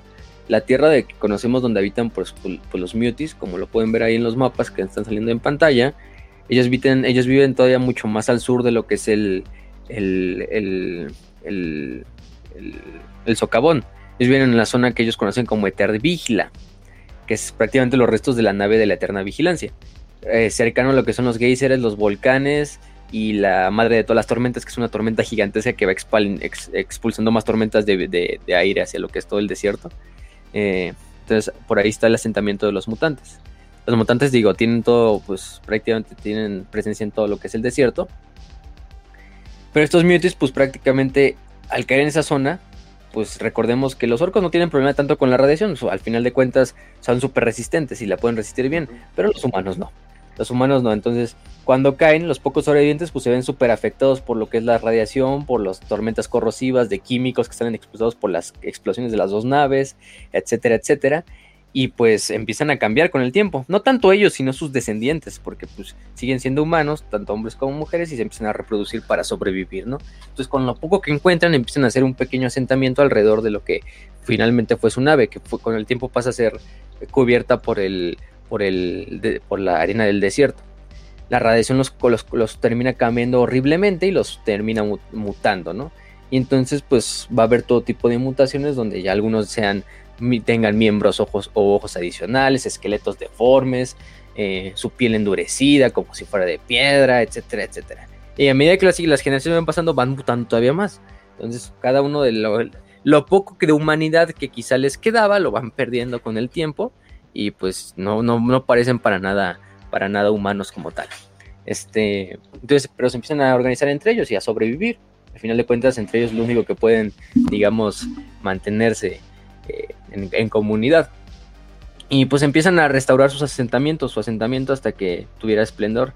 Van utilizando las habilidades técnicas que heredan de sus antepasados para arreglar ya sea los, las mamparas, los circuitos de la nave, de la eterna vigilancia, y de repente pues no, tenían un nombre porque pues ellos no sabían, o sea, con el tiempo empiezan a perder su historia, o sea, saben de que descienden de cierta gente de las estrellas y ellos lo cuentan desde un punto mitológico de que ellos descendían de un pueblo de las estrellas y que la chingada y que los orcos fueron los causantes de su destrucción y por eso odian principalmente a los orcos. Entonces, donde haya orcos y los, si los mutantes están presentes, pues van a ir y, para matarlos. O sea, se odian, Odian es lo que más odian en todo, en, todo Gorka Güey, no mames. O sea, te, digo algo, güey. No, notas. O sea, estos, los muties, güey, viven al sur de los orcos. ¿No? Y básicamente, al paso que las generaciones empezaron a mutar y deformarse y, como ponerse todos raros y extraños, ¿no? Güey, son chilangos. Solamente falta que me digas que comen quesadillas eh, sin queso, güey. Y ya son chilangos. Eso sí no lo sé. Pero lo que sé es que si encontraron en las ruinas de su nave un pedazo del casco. Y en ese pedazo el casco estaba totalmente roto porque pues, algunas marcas de quemaduras habían quemado alguna de las letras, pero se alcanzaba a leer lo que era Eter Vigila. Recordemos que el nombre original era Eterna Vigilancia, entonces pues ese fue el nombre que recibió prácticamente su asentamiento y el que mantiene hasta el día de hoy, que es Eter Vigila, que es el lugar donde habitan los mutantes. Entonces, gran parte de la gloria de, de Eter Vigila se ha recuperado en los últimos años, estos mutis, aunque ustedes los vean y parecen y son mutantes, sí, pues son bastante buenos en la tecnología. Al final ese, eso lo heredaron de sus antepasados humanos y de los bancos de memoria de la nave que, pues, estaba ahí destruida. Eh, se transmiten de generación a generación a través de unos, de unos seres dentro de la, de la, de la comunidad que se llaman custodios y pues cada dato nuevo se va eh, eh, metiendo en una serie de pergaminos conocidos como los, los pergaminos de la sabiduría. Entonces pues sí. Los mutantes los odian a los piles verdes, como ya dijimos. Comprenden que los orcos son los responsables de que pues, la Eter Vigila se haya estrellado en el planeta o la Eterna Vigilancia. Y que ellos fueron los causantes de, su estado actual, ¿no? Em, y van recorriendo el desierto en busca de cualquier resto de tecnología, sí, también que pudiera pertenecer a sus antepasados, es decir, a humanos, ya sea campamentos, búnkers, etcétera, etcétera, para encontrar más presencia y encontrar más información y transmitírsela hacia otra casta dentro de su sociedad, que son los cognoscenti, que son prácticamente como los gobernantes de la sociedad de los mutantes, son los que mantienen el sistema y los enormes bancos de memoria del Ether Vigila, y asimilan la información que reúnen los demás incursores mutantes que están en el desierto. Entonces, pues es muy común que se agarren a putados con los orcos, que ataquen incluso fuertes orcos completos y los destruyan, eh, entre otras cosas, ¿no? Em, y, entre, entre otras muchas comunidades también dispersas de mutantes, porque no solo la de Trevigila es la única, sino hay otras comunidades dispersas por el desierto. Pues trabajo también de estos profetas cognoscenti, ir a buscar estas comunidades y decirles, no, pues vénganse Trevigila y, y regresen con sus verdaderos hermanos y la verga, ¿no? Tienen también un dios, que este dios se llama Magot, que en realidad es un juego de palabras de Mankind God, o sea, es el, es el, este, prácticamente es el dios emperador en una forma muy, muy, muy, muy rara eh, tienen un templo dentro, de hecho, de, de Vigila, donde les rinden culto. Eh, y se supone que, bueno, la profecía Astra, que es una de las grandes profecías que ellos tienen, habla de una época en la que surgirá entre los mutantes uno que tendrá la mente iluminada de los elegidos de Magot. Y este individuo será capaz de utilizar el templo de Magot para pedir ayuda contra los orcos. Entonces, en esa instancia, Magot, el dios, vendrá con sus enormes ejércitos, exterminará a los orcos, a los digas y a otras criaturas que hayan en el planeta y en ese momento de triunfo, los mutantes van a recuperar sus cuerpos originales, purificados de la, de la vileza de los orcos, y ascenderán de nuevo a las estrellas con sus antepasados y a los brazos de Magot. Es decir, lo interesante de esta profecía es que es algo que se puede cumplir porque lo que está hablando prácticamente es de que en algún momento lo que quieren hacer los mutantes es llevar a cabo una comunicación con el imperio. Bueno, ellos no saben qué es el pues imperio, obviamente. Y al referirse a Magot nos referimos al dios emperador, por lo tanto a los ejércitos del dios emperador que vengan a Angelis a exterminar a todo lo que hay ahí. Pero bueno, lo que no saben es que ellos también van a ser exterminados en el camino, probablemente. Sí, porque pues, son, mutantes, güey. Este, sí. ¿Cómo se lo decimos, güey? Este. Y se supone que una de las facetas también de los mutantes es que Magos los, les dio la espalda a sus ancestros y permitió que los orcos los expulsaran de los cielos debido a que estos antepasados habían perdido la senda de lo que era verdaderamente orgánico y habían eh, enfocándose mucho en lo que era la perfección mecánica. Entonces eso también nos da instancias de que muchos de los antepasados también eran miembros del adeptus mecánico. O sea, sí. Entonces, los mutantes han restringido mucho de la tecnología simplemente a lo que es eh, Ether Vigilas o lo que es la tribu. Y fuera de eso, pues no utilizan mucho. Utilizan, por ejemplo, para viajar no tanto vehículos, sino más bien, por ejemplo, bestias mutantes. Eh, como estos tipos como caballos que se ven en, algunas de las imágenes que están viendo por ahí, que son un tipo como de caballo mutante. Muy probablemente estos caballos venían pues en, los cargamentos de la, de la nave como bestias para viajar en el desierto, una vez que los primeros humanos pues bajaron a la superficie, pero pues también con el tiempo algunos sobrevivieron y mutaron. De hecho hay una casta dentro de los mutantes que se llaman los criadores domestilai que, que crean estos mutantes o estas bestias mutantes para que les sirvan como, como, como monturas, por ejemplo. Aparte de tecnología, pues sí tiene tecnología. Por ejemplo, ya dijimos que utilizan mucho de la tecnología de la antigua nave y la perfección en todo.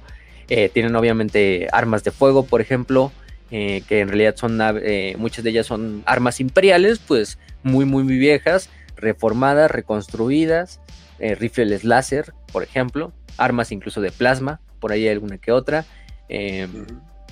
espada sierra, cosas de ese estilo, pero que ellos les dan su propio toque, ¿no? Entonces, incluso este, eh, los orcos son muy inferiores en cuanto a armas a los mutantes.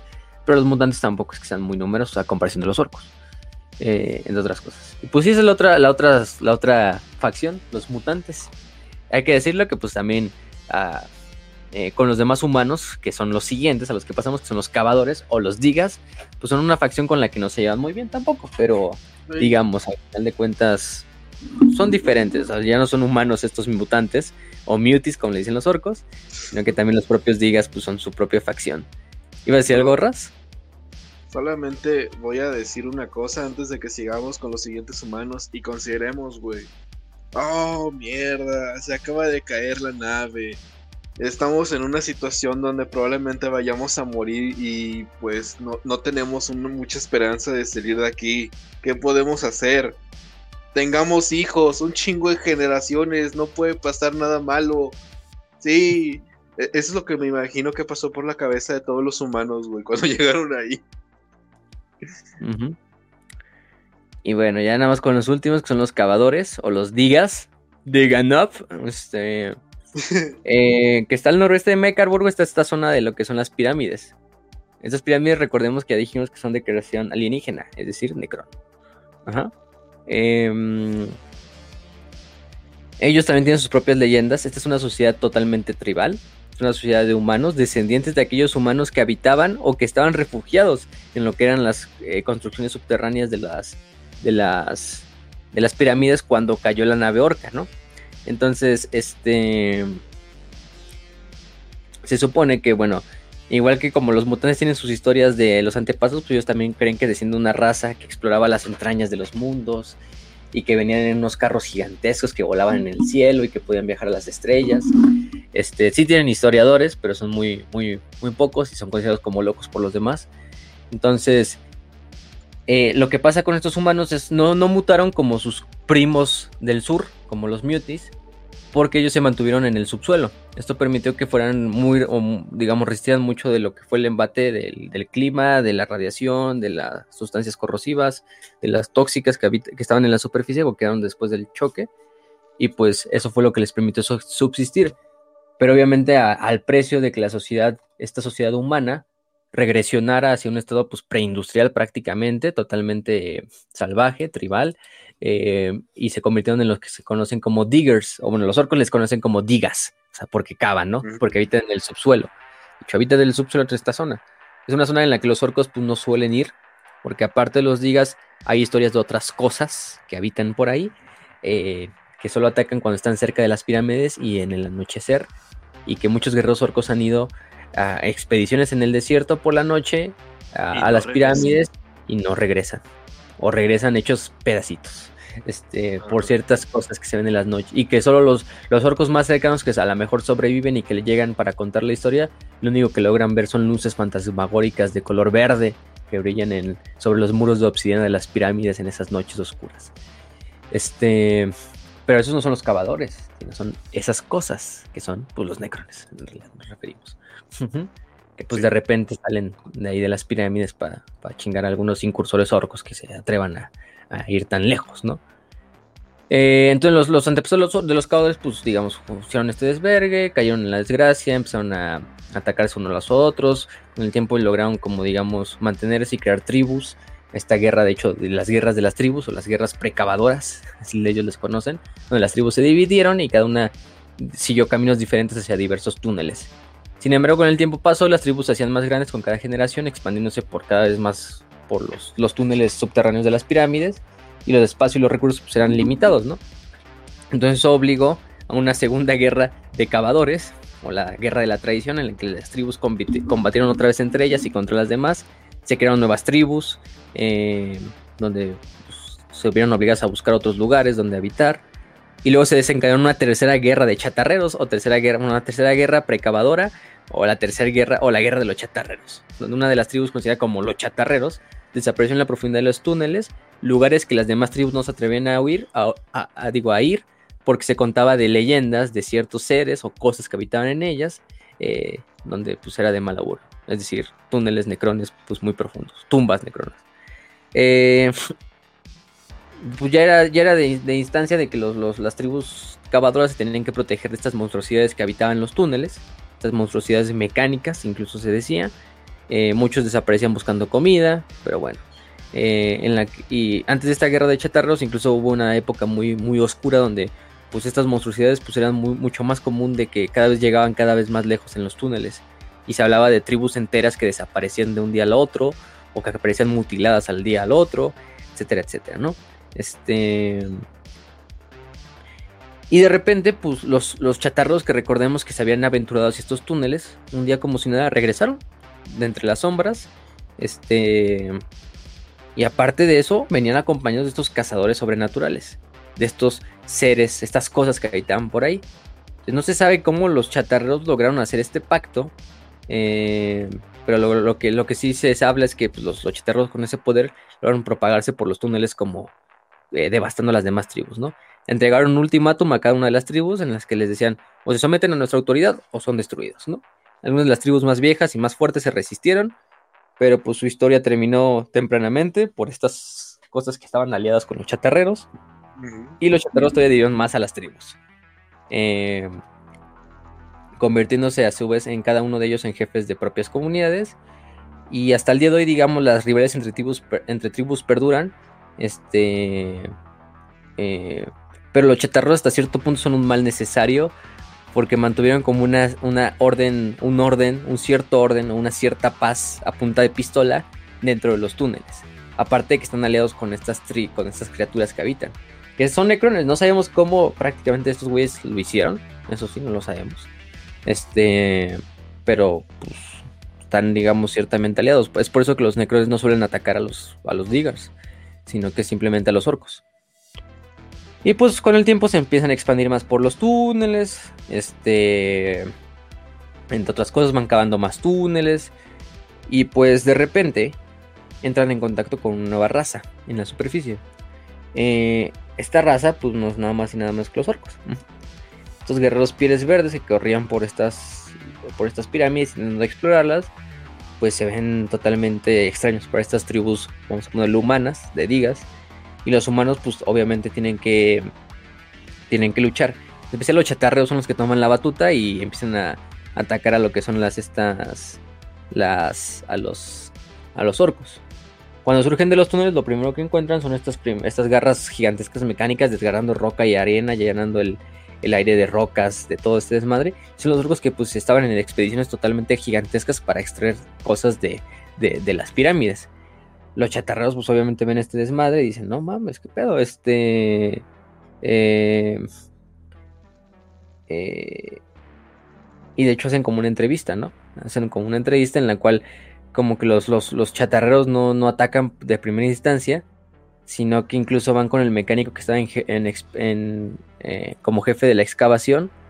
Este mecánico se plantea enfrente de los humanos, el orco mira con, con desdén a los chatarreros y pronuncia una sola palabra, ¿no? Este, cavadores, ¿no? Y se dirige hacia las profundidades. Eh, los cavadores quedan impresionados por los orcos, eso sí. Eh, hay que entender que los cavadores de ese momento eran una sociedad totalmente preindustrial, no tenían más que palos, espadas, unas armas de fuego muy rudimentarias de extraño diseño, eh, que nada más servían para ciertas cosas. Y pues al ver las armas orcas, los, vehículos orcos, las motos, los buggies, los camiones, etcétera, pues dicen, a la verga, eso es, eso es de respeto, ¿no? Dice, a huevo, yo quiero tener eso también. Los orcos al principio no tienen ninguna consideración para los cavadores, toman los túneles, esclavizan a ciertas tribus de cavadores, eh, escuchan relatos sobre los cavadores sobre artefactos enterrados, roban lo que pueden de tecnología arcana para vendérsela a otros mecánicos, etcétera, etcétera.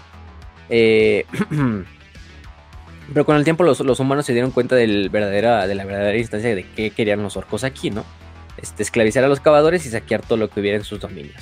Entonces los chatarros ya poco pueden hacer para evitar eso porque los orcos estaban demasiado expandidos en los túneles eh, además que eran mejores guerreros y sus armas eran mucho más brutales y más eficientes que las de los cavadores. Entonces, una noche, cuando los orcos reían alrededor de sus campamentos eh, y maltrataban a muchos cavadores en los túneles, los chatarreros llamaron a sus aliados. Esos aliados verdes de metal que surgieron de las pirámides y que fueron masacrando uno a uno a cada orco. Oh, ningún orco quedó sobreviviente, ¿no? O bueno, se dejaron unos pocos sobrevivientes orcos para que mandaran el mensaje a los demás orcos de vuelta a Mectown, ¿no? De que la zona de las pirámides era una zona en donde los orcos tenían prohibido y que no, nunca volvieran a poner un pie ahí, porque de lo contrario no vivirían para contarlo. Entonces, pues los orcos que huyeron al desierto fueron recogidos días más tarde por otros pieles verdes y hablaban de estos ojos resplandecientes, color verde, que rodearon sus campamentos y que el ataque nunca vieron de dónde llegó y que las pirámides brillaban con esta energía maligna y que se abrían portales de, los cuales salían enemigos totalmente terribles, etcétera, etcétera, y que masacraban a los orcos y los desvanecían en llamaradas de luz y se ahogaban sus gritos en la oscuridad, ¿no? Entonces, pues actualmente los orcos ya no se aventuran ahí, a menos que estén muy desesperados o que sean muy estúpidos o las dos cosas. Este. Sí. Se juntan. Ajá, entonces pues los orcos abandonaron la meseta y la denominaron como Morgadurluk Bardernixlak, que significa fortaleza de antiguo y temible poder, tierra de la muerte acechante, del dolor y de la destrucción en el idioma orco. este es lo que significa el y pues los orcos fueron recuperándose lentamente la explosión de las mesetas, pero para ese entonces, pues muchos de los armas que quedaron fueron saqueadas por los, los cavadores y, este, y fueron replicadas, fueron reformuladas. Pero hay que decirlo que también que muchos de los, los cavadores tomaron incluso rasgos de la cultura orca. Empezaron a tomar rasgos de, de empezarse a pintar la cara de color verde, de utilizar tecnología orca, de hacer como una mímica de la cultura orca, de replicar sus armaduras, sus vehículos, entonces cosas de ese estilo, ¿no? Entonces los, humanos de, de, Angelis pasan a ser pues prácticamente larperos de, de orcos, a pintarse como orcos, a hablar como orcos, a utilizar tecnología como orcos y se convierten en los digas. De hecho, incluso sus propios rangos son traídos prácticamente de lo que son los orcos. Los líderes, los más grandes entre los digas, pasan a denominarse diganops, así como los nobs orcos. Este, claro. Los psykers digas, que si hay psykers dentro de ellos, se llaman digashamans. Los boys, los, guerreros, eh, los guerreros totalmente análogos a los boys orcos, son diga boys. Este, y los yubs, que son los jóvenes orcos, pues, eh, dentro de los digas se llaman diga yubs. Entonces sí son los, los digas. Y es lo cagado, ¿no? Entonces los, los cavadores hasta el día de hoy eh, eh, son hostiles, sí, con los orcos. Pero hay ciertas tribus o hay ciertos momentos donde los cavadores saben que pueden aprender un poquito de la sociedad orca. Este, del gran Gorka Morka también, que lo tienen ellos como, también como si fuera un dios. Y que les empujó a ser más como los orcos. Pero sí odian a los orcos todavía. Y aparte de eso, pues de vez en cuando llegan a comerciar, a intercambiar cosas, etcétera, etcétera. A subir los orcos también intentan comerciar. O a capturar algunos cavadores también para comérselos, etcétera, etcétera. Ajá. Güey, ¿sabes algo chistoso? Alguna vez en la historia, güey, tuvimos enfrentamientos entre los húngaros que venían de, eh, pues, toda esta parte de las estepas con los magiares y mongoles que también venían de parte de las estepas y se odiaban a muerte, güey. A muerte. Así me lo estoy imaginando, güey. Ajá más o menos, Y sí digo, o sea, los, cavadores tienen esta idea de que a los orcos siguen siendo hostiles, pero pues se puede comerciar con ellos, principalmente ellos venden la chatarra y los orcos acá les dan armas o vehículos, orcos también, entonces pues esta parte incluso a veces han llegado a transportarlos a Mecaburgo, también se enfrentan con otras bandas de cavadores, con otras bandas de orcos por el derecho a excavar chatarra, o luchan contra incursores mutantes o persiguen a los Gretchins, ¿no? Como los demás pieles verdes, aunque ellos no son pieles verdes. este, en todas las casas. Utilizan la tecnología orca en muchos de sus aspectos, pero la moldan a las necesidades pues totalmente humanas, ¿no? Ya sea para protegerse del calor, para hacer vehículos con redes, para capturar, no sé, para capturar a otros miembros, este, etcétera, etcétera. Y también hay cavadores en Megaburgo, ajá, este, van a veces de, vez en cuando a vender chatarra, comprar provisiones, armas y equipo, ir con mecánicos, incluso visitar a los matasanos. Y más que gustarle los orcos, ya es como una relación un poco hasta simbiótica con los cavadores, desde los toleramos. Son una molestia necesaria porque venden y traen muy, muy buena chatarra de muy buena calidad. Y este. Pero también los ven como, como estúpidos que intentan replicar a la gloria orca, ¿no? La gloria piel verde. Que sí lo son. Ah, este. Em, pues pero los mecánicos, pues venden sus cosas, por ejemplo, pero rara vez lo van a personalizar para un cavador. O sea, simplemente es como de que pues no me vale verga, te lo vendo y ya, pero no eres un orco, entonces ten en cuenta que te estoy, este, eh, como tal, dejando estar incluso aquí enfrente de mí, ¿no? Eh, incluso una banda de caballeros no se puede acercar a Mecaburgo a menos que hayan demostrado que son merecedores del respeto en combate. Eso ya se supone de que hacen una pequeña batalla como ritual en la que sobreviven a un combate y se les permite luego entrar a, a, a ¿no? Eh, aunque pues se le, se le sigue tratando con comentarios despectivos de todo tipo, entonces como se pueden enfrente, como se pueden esperar. Y, y aparte de que los mecánicos por lo general ellos les, les incrementan, ¿no? La factura y les dan la tarifa conocida como la tarifa de cavadores. Es obviamente un precio mucho más alto de las mercancías que ellos venden. Y con los matasanos, pues también es algo curioso. Eh, Y bueno, solo los cavadores más locos o pues se les ocurre ir con matasanos para atenderse.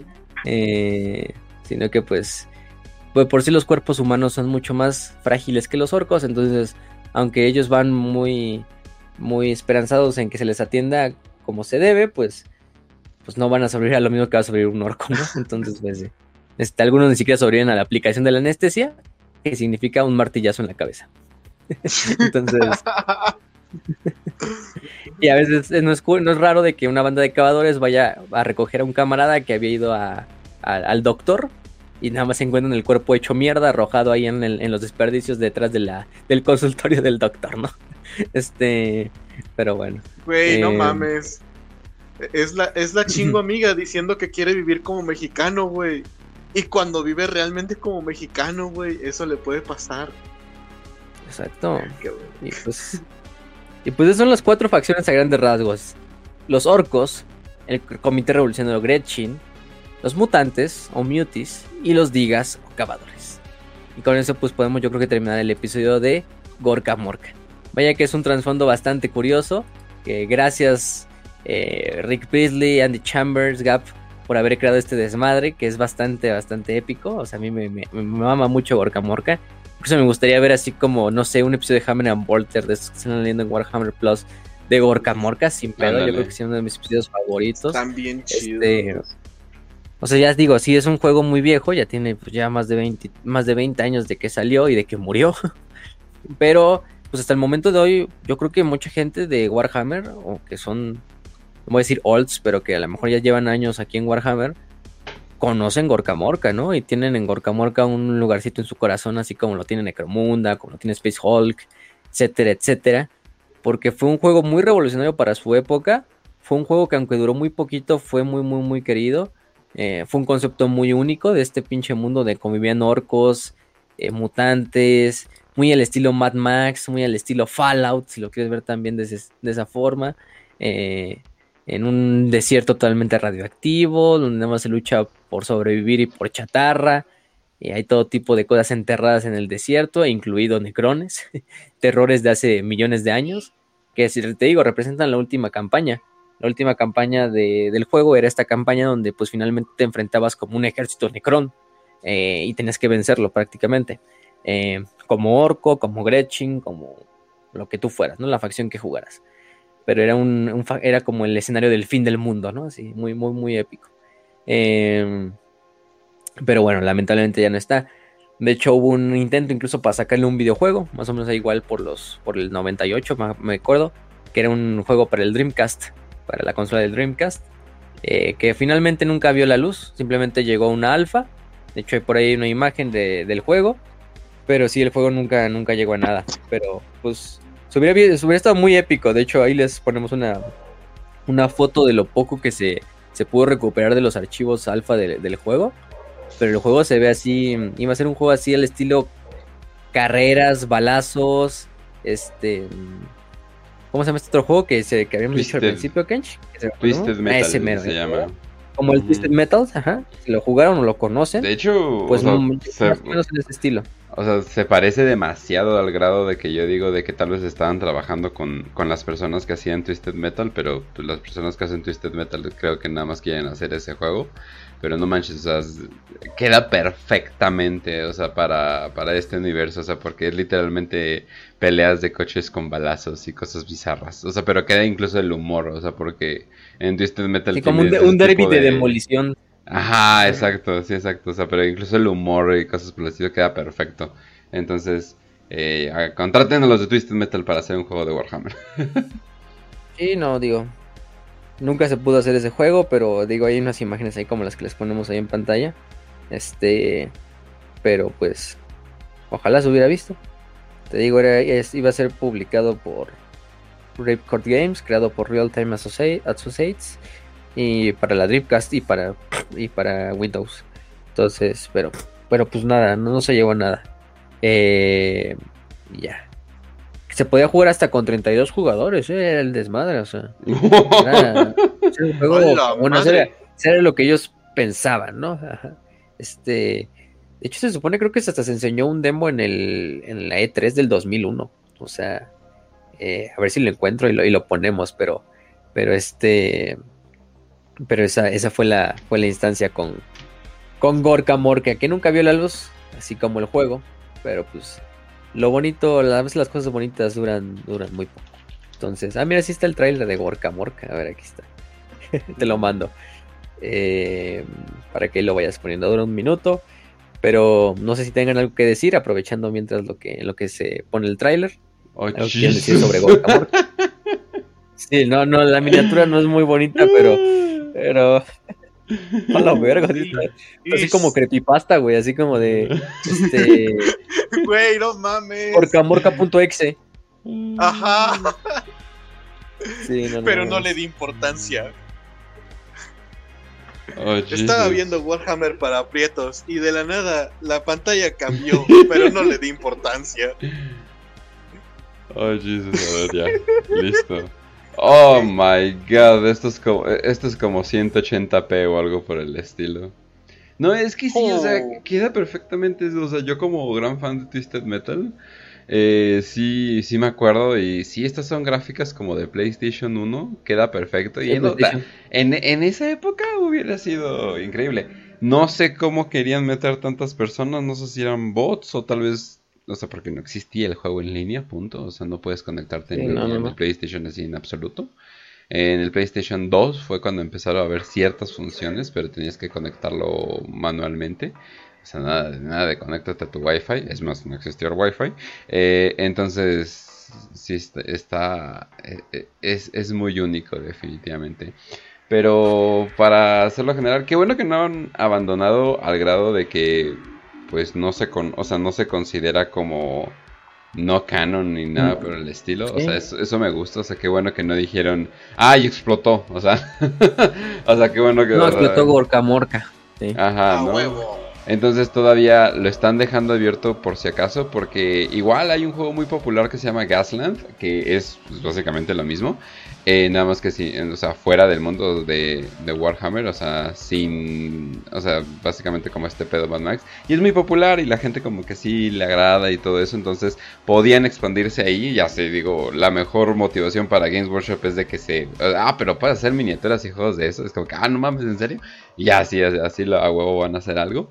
Entonces, qué bueno, bueno, qué bueno que existe, pero ojalá ya se pueda, como podamos decir, eh, unir todo. Pero pues bueno.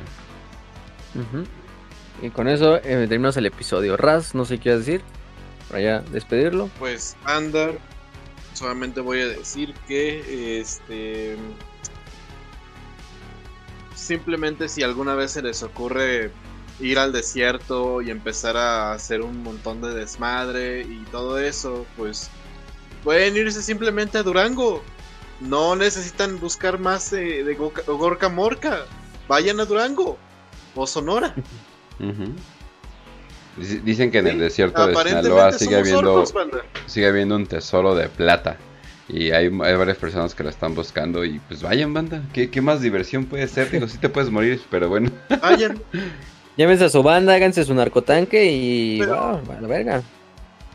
Ajá, corren, pongan, no sé. Pero sí, de ahora en adelante yo voy a imaginar que los orcos ponen corridos alterados, güey. Es más, cuando están en los wags, en vez de gritar, dicen pura gente del señor Gaskull, pura gente del señor eh, Blood Thief, o cosas así, güey. Ya. Pero bueno. Pues con eso terminamos el episodio de hoy. Esta cápsula para los Patreons. La, ustedes, los demás la van a estar escuchando a, a destiempo. Pero de todos modos, les enviamos un saludo a todos. Recuerden que si se unen al, ya sea al Patreon o a la comunidad de YouTube, eh, ahí donde dice unirse, eh, pues pueden ver estas cápsulas mucho antes que las demás personas, además de otros beneficios que vienen ya ahí en eh, es- este, estipulados en lo que es el Patreon y en, el, y en la comunidad de YouTube. Entonces, pues recuerden que tienen esa parte. Y si no, pues simplemente este, compartiendo los videos de Warhammer para Prietos y, y- y llevando esta palabra santa de lo que es el emperador Rick Priestley, ajá, este, a las demás gente, pues, pues es suficiente. Entonces, pues nada más, eh, ya se nos puede encontrar, Telegram, Evox, Spotify, YouTube, etcétera. Sin nada más que decir, les deseamos salud y victoria y que Gorka Morka los acompañe.